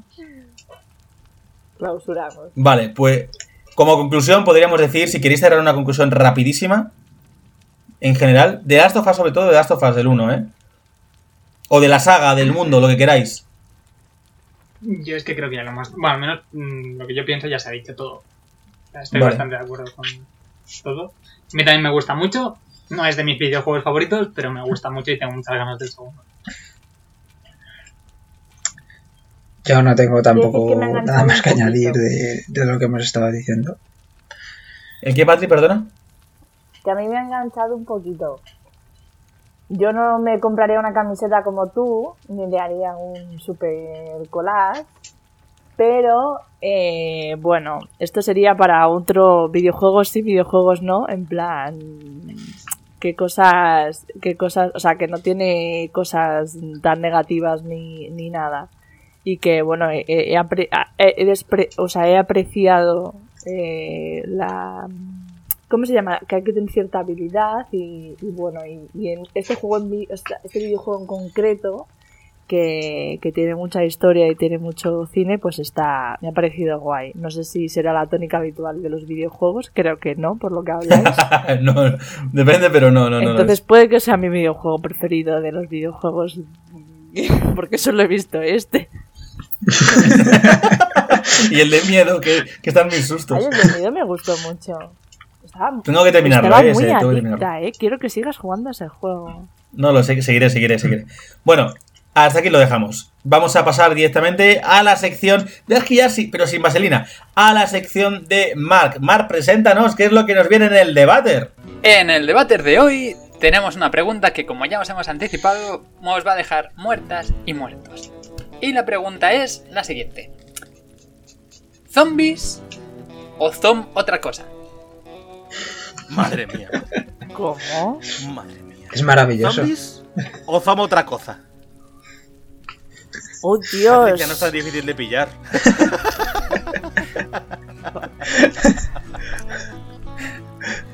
Pero, Vale que es malo el chiste, pero joder, tampoco es tan difícil de pillar. ostras, mira que soy muy fan de tus chistes, Mark, pero este... Este es otra maravilloso. cosa. También había la opción de esporas o es otra cosa. Todos son cosas. Vale, pues... Eh... ¿Es por A o es por B? También lo he pensado. Dios esporas o mío, es por Dios mío, También lo he Dios pensado. mío. Pero como la anterior era. Terra, o sea, plana o plan B, dije, Ahora hablamos, ahora hablamos del anterior y hablamos aquí de, de las trampas. Que eso también vamos a comentarlo. Pero. trampas o trampas. O. Yo, O trampe. si me permitís, si me permitís empezar, yo os diré que por mi parte, tomo otra cosa. Porque. A ver, aquí está claro. O sea, eh, ah, yo estoy hablando de The Last of Us, hemos hecho el repaso del juego, hemos hecho. O sea, quiero que queda claro que los infectados no son zombies. Siguen vivos mientras el Cordyceps los tiene. los tiene pillados por los huevos. Entonces, no son zombies. Los zombies son muertos vivientes. Son muertos que, que reviven. Pero aquí no. Claro, Aquí son pero vivos. los zombies están muertos, pero están vivos. No, no, no, no. Los zombies mueren y después de morir reviven. Pero aquí los infectados no mueren en ningún momento. Cuando mueren el cuerpo queda inerte, no vuelven a moverse. O sea, está claro que son, zo- o sea, perdón, que son no, que son otra cosa. O sea, Por favor, pero ¿puedes que si queréis hablar hablo así así todo el rato. Todo el rato puedo hablar así. Somos otra cosa. Porque vamos a ver, si una persona se muere, cuando se muere, y luego revive es zombie. Pero si no es zombie porque no se muere, entonces es infectado. ¿Cómo, entonces es otra cosa.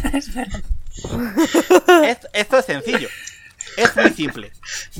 Podría hablar así todo el rato si queréis, pero no me parece apropiado. No quiero que suene a burla de nadie. Me está recordando al episodio en que contratamos a Chip Chop y Chup. Bueno, yo ya he dado mi opinión, así que cualquiera de vosotros podéis hablar ahora. Es como. Dustin de Stranger Things. Dustin, Dustin con los dientes. A ver, ¿Te gustan mis perlas? A ver, Bueno, por ¿quién va? favor. Eh, pues yo voto eh, que somos otra cosa. Porque opino igual que no son zombies, se podría llamar, yo que sé, infectados, caminantes o lo que sea. Y porque Jorge- co- como Jorge elija tan elocuente zombies, como siempre. un amigo que me mata, así que Jorge tan elocuente como siempre. Yo voto esto y, y digo lo mismo que este. Y me ahorro hablar más. ¿Para qué voy a hablar más? Si- Siguiente. Patrick, venga, te toca. Es que mm, si es en cuanto al... Es que yo lo había entendido de otra forma, ¿vale? Pero... ¿Tú, tú qué habías entendido? Cuéntalo, cuéntalo. había entendido pues para elegir, en plan, ¿qué prefieres? ¿Zombies o otra cosa? Patricia siempre pensando en lo mismo. Entonces, eh, jo, es que pues yo, yo votaría otra cosa, pero si no nos vamos a quedar todos muy al unísono, ¿no? No lo sé, tú vota lo que quieras. Claro, tú, lo que tú quieras, lo que tú creas que se adecua. Es que estoy cansada de perder contra Rubén. Por eso hacer trampas.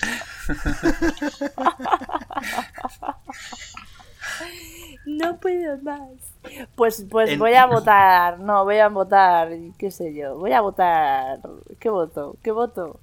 Ay, Necesito, Patricia, venga. necesito el voto del tele, en la tele. ¿Este cómo se llama? La llamada. La llamada del ahorro. Qué llamada de... Que estás mezclando muchos términos. Demasiados términos estás mezclando. A ver, ¿qué votas? Yo voy a votar zombies por tocar las narices. Va.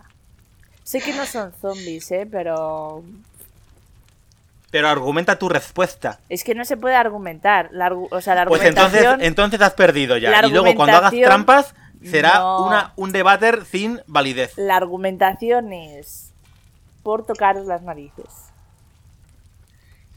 Vete a la mierda. Mark, Yo creo que sí que son zombies. no lo crees. Pero bueno, ¿por qué? Pues porque. pues por. A ver, ¿habéis visto todos la peli de Guerra Mundial Z? Yo suscribo lo que No. diga Mark. ¿No? Jorge, Patri, ¿habéis visto Guerra Mundial Z? Los spoilers Yes. eran de Last of Us, no de Guerra No, Mundial no, Z. no hay spoiler, no hay spoiler. ¿Habéis visto Guerra No, Mundial no, Z? o no. No. ¿Jorge? Sí. Vale, vale, menos mal. Ahí son zombies. Pero esa peli está basada en el Cordyceps también. O sea, es decir, la idea sale de aquí, ¿vale? Aparte de eso, en la peli de Guerra Mundial Z no se ve que mueran, sino les muerden y se convierten en zombies, ¿vale? Automáticamente. Pero son zombies igualmente. Entonces, Ya, y también corren y se acumulan Exacto. y se hacen montañas y... eh, bueno, a ver, exacto, eso- es lo mismo. Y Lo mismo. ¿Y quién te dice a ti que no están muertos en The Last of Us? ¿Tú has hecho la autopsia? ¿Les has arrancado el, el hongo para ver si pueden vivir sin él? Igual están... Mira, hay una parte muy interesante que hemos comentado ya en la parte del tema, cuando hablamos antes de ello, que se decía la parte en la que estaban Henry y Thomas, Henry, no, Henry y Samuel, ¿no? El niño, ¿cómo se llamaba el niño? Sean. Sí, porque era, sí, porque era HS, es verdad. Henry y Samuel. Eh, me acuerdo por eso. Eh, Samuel, el niño, cuando le muerden, que le pregunta a Eli, ¿tú crees que ellos, ¿tú crees que ellos están vivos? ¿O que están detrás de, estos bichos que todavía tienen conciencia? No lo sé, quiero pensar que no, pero el otro está todo rayado porque sabe que le han mordido y sabe que va a seguir ahí despierto detrás, que es lo chungo, es de todo esto. Que está ahí debajo del, del bicho y todavía pueden, pueden pensar y sentir, pero no pueden controlar su cuerpo y esto es una locura. ¿Desde Claro, cuándo te claro, has vuelto pero- malagueño? Pero yo me refiero a Un que... poquito. A que ¿Cómo lo saben? Hay, o sea, es una suposición solo realmente. No tienen pruebas de que sea así. Yo prefiero que- pensar A ver, que es el- la prueba es... Lo veo muy pillado con pinzas, ¿eh? Yo creo que la cosa no está clara y, y debería quedarse la cosa en que no sabemos si son una cosa o son otra. A ver, vale, de acuerdo. Yo solo voy a decir una última cosa. Oyentes, votad son otra cosa solo por mi acento. No. Ya está. si votáis zombies- eso y gana eso, Rubén se compromete a hablar así siempre. No solo en el Siempre que no se me podcast, grabe. No solo en el podcast, sino en todas las áreas de su vida personal también. Sobre todo cuando tengan te que ir a de oírme papeles. así. Esto voy a contarlo como anécdota muy rápida, pero esto que estoy haciendo ahora ya lo hice y todavía peor, estando en el instituto, salió Shrek 2. Y, y me dio una época, me dio una época hablando incluso con los profesores, así de friki soy yo, diciendo, gato con bota, escucha ogro, temedme si osáis. Y hacía todo esto todo el rato, y todo el rato hablaba con la Z. ¿Y eso en qué curso estabas? Creo que estaba en segundo o tercero. Vale. Como podéis ver, ¡Eh, tú, pedazo de carne con patas! no llegó ¿Cómo a? ESO, no llegó a terminar la ESO porque en segundo o tercero, no sabemos bien qué año, eh, lo expulsaron definitivamente del colegio y dijeron no es apto para estudiar. En realidad aprobé, ¿Eh? pero mis profesores estaban hasta la polla de mí. Bueno, yo creo que la pregunta real Me debería meses ser, esto, ¿eh? debería ser Rubén no o Rubén sí. Pero bueno. Vamos a pasar a Rubén no o Rubencito. Bueno, ya está, ya está. Eh, Vamos vamos, a a, pasar a repasar el debate anterior, por favor, reba- repasa, repasa. A ver, el resultado anterior, que os recuerdo que el, el debate anterior era eh, ante el terraplanismo, ¿qué escoges? Eh, ¿Plana o plan B? Eh, pues bueno, un 38% votó plana No me extraña porque el defensor era el profesor este, el doctorado este chungo raro, ¿sabes? Eh, que vamos, no lo Marcelino Gila. ese, que no lo aguanta nadie, no se aguanta ni él mismo. Eh, y luego estaba eh, Plan B, que ha conseguido un 62% de los votos, con lo cual, pues. ¿Pero por qué? de que Porque la gente ha Porque la han votado, votado de manera más. libre. No, ¿por qué? ¿Por qué? ¿Por Vale. qué tenemos más votos en el plan B en vez del plan A? Cuéntalo Entonces- más, cuéntalo. Ha ocurrido un evento, una eventualidad. Se ha producido un giro dramático en los acontecimientos y hemos descubierto. Tras Un giro ardua- dramático de los acontecimientos. Y hemos descubierto, tras una ardua investigación, como todas las que hacemos aquí, porque aquí hacemos peri- casi periodismo de calidad. Que consiste en entrar a ver quién ha votado y hemos visto ahí directamente todo. Exacto. ¿Para qué más cuando tienes la respuesta a un clic de distancia? Pues hemos descubierto que Patricia ha hecho trampa y ha votado 10 veces con la cuenta del anfitrión. Pero ¿cómo que veces. diez veces? Pero ¿cómo se puede votar 10 veces? Vamos a ver. Pues eso nos preguntamos nosotros. Patricia, ¿cómo lo hace eso? Hecho, Pues- hecho, hecho. Pues, Es de Anonymous. pues a ver, ya me gustaría a mí saber cómo he votado diez veces. Ya, pero bien que has votado con la cuenta del anfitrión, cuando está prohibidísimo. Y la otra, la otra, la última vez que dijiste, quedamos- todo orgullosa. Dijiste todo orgullosa. Yo hace mucho que no hago esto. Pues mira, toma, tres tazas. Porque pensaba, porque pensaba que lo hacía al otro. Pero, pero qué asquerosa eres, no la hacía nadie más que tú. Entré en la página, vi que estaba sin votar y dije, pues voy a votar. Pero es que eres una zorra. Es- la zorra esta es, es ¿eh? Es con Z. Eh, eh, zorra. y a mucha honra. Que mm, creo que desde que lo Ya mejor está, ya es que está. creo que desde el mío, desde el mío no voté. No, votaste, votaste del tuyo también, ¿eh? Que ya lo ah, vi yo. sí, también. Pues mira. Ya se me ha quitado el acento porque hemos acabado el debate, que lo sepáis. Vamos a cerrar ya el tema porque se nos está alargando mucho y, y- y no es plan. Hasta ¿Pero aquí el episodio de hoy. ¡Que te calles! ¡Au, au, au! Hasta aquí, ya está. Después de soltar a los perros y que se queden en silencio nuestros compañeros.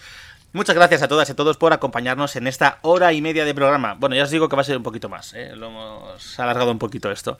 Si os apetece, podéis escuchar nuestra sección entre meses de la semana pasada, donde recomendamos a un ritmo frenético, menos Patricia, series, películas y hasta personas. O escucharnos el lunes que viene con las últimas opiniones de esta temporada, a bocajarro y sin filtro. Sí, he dicho las últimas. Ya nos queda nada para terminar esta temporada. Recordad que podéis encontrarnos en Facebook como El Anfitrión Podcast, en Instagram como Podcast El Anfitrión y podéis seguirnos en Twitter en nuestra cuenta AnfitrionR. Chicos, muchas gracias por la participación de hoy a los tres. Gracias a ti. Yo te quiero agradecer que hayas podido hacer los vídeos en Twitch para que yo haya podido ver todo, todo el videojuego y haya, y haya podido opinar. Coño, y gracias por verlo en directo conmigo y comentarme. Así no me No, aburría. en realidad, Jorge, te tiene que agradecer Rubén a ti por darle una excusa para poder hacer los vídeos. En realidad los vídeos los hice porque me lo pidió Jorge, ¿eh? Y lo- el problema es que he empezado eso. ya a hacer más vídeos a raíz de eso. Ahora es Eso, un zombie de Twitch. Eh, zombie no. Soy otra cosa. Gracias, gracias de nuevo a nuestros oyentes por estar ahí. Nos vemos en dos semanas en un nuevo y último episodio de El Anfitrión. Y recordad, no entres dócilmente en esa noche quieta. La vejez debería delirar y arder cuando se cierra el día. Rabia, rabia contra la agonía de la luz. Aunque los sabios al morir entiendan que la tiniebla es justa porque sus palabras no ensartaron relámpagos, no entran dócilmente en esa noche quieta. Los buenos, que tras la última inquietud lloran por ese brillo con que sus actos frágiles pudieron danzar en una bahía verde, rabian, rabian contra la agonía de la luz. Los locos que atraparon y cantaron al sol en su carrera y aprenden ya muy tarde que llenaron de pena su camino, no entran dócilmente en esa noche quieta. Los solemnes, cercanos a la muerte, que ven con mirada deslumbrante cuánto los ojos ciegos pudieron alegrarse y arder como meteoros, rabian, rabian contra la agonía de la luz. Y tú, mi padre, allí, en tu triste apogeo, maldice, bendice, que yo ahora imploro con la vehemencia de tus lágrimas. No entres dócilmente en esa noche quieta. Rabia, rabia contra la agonía de la luz. Pero... ¿Esto qué es? Esto no es un refrán, Rubén. ¡Mierda!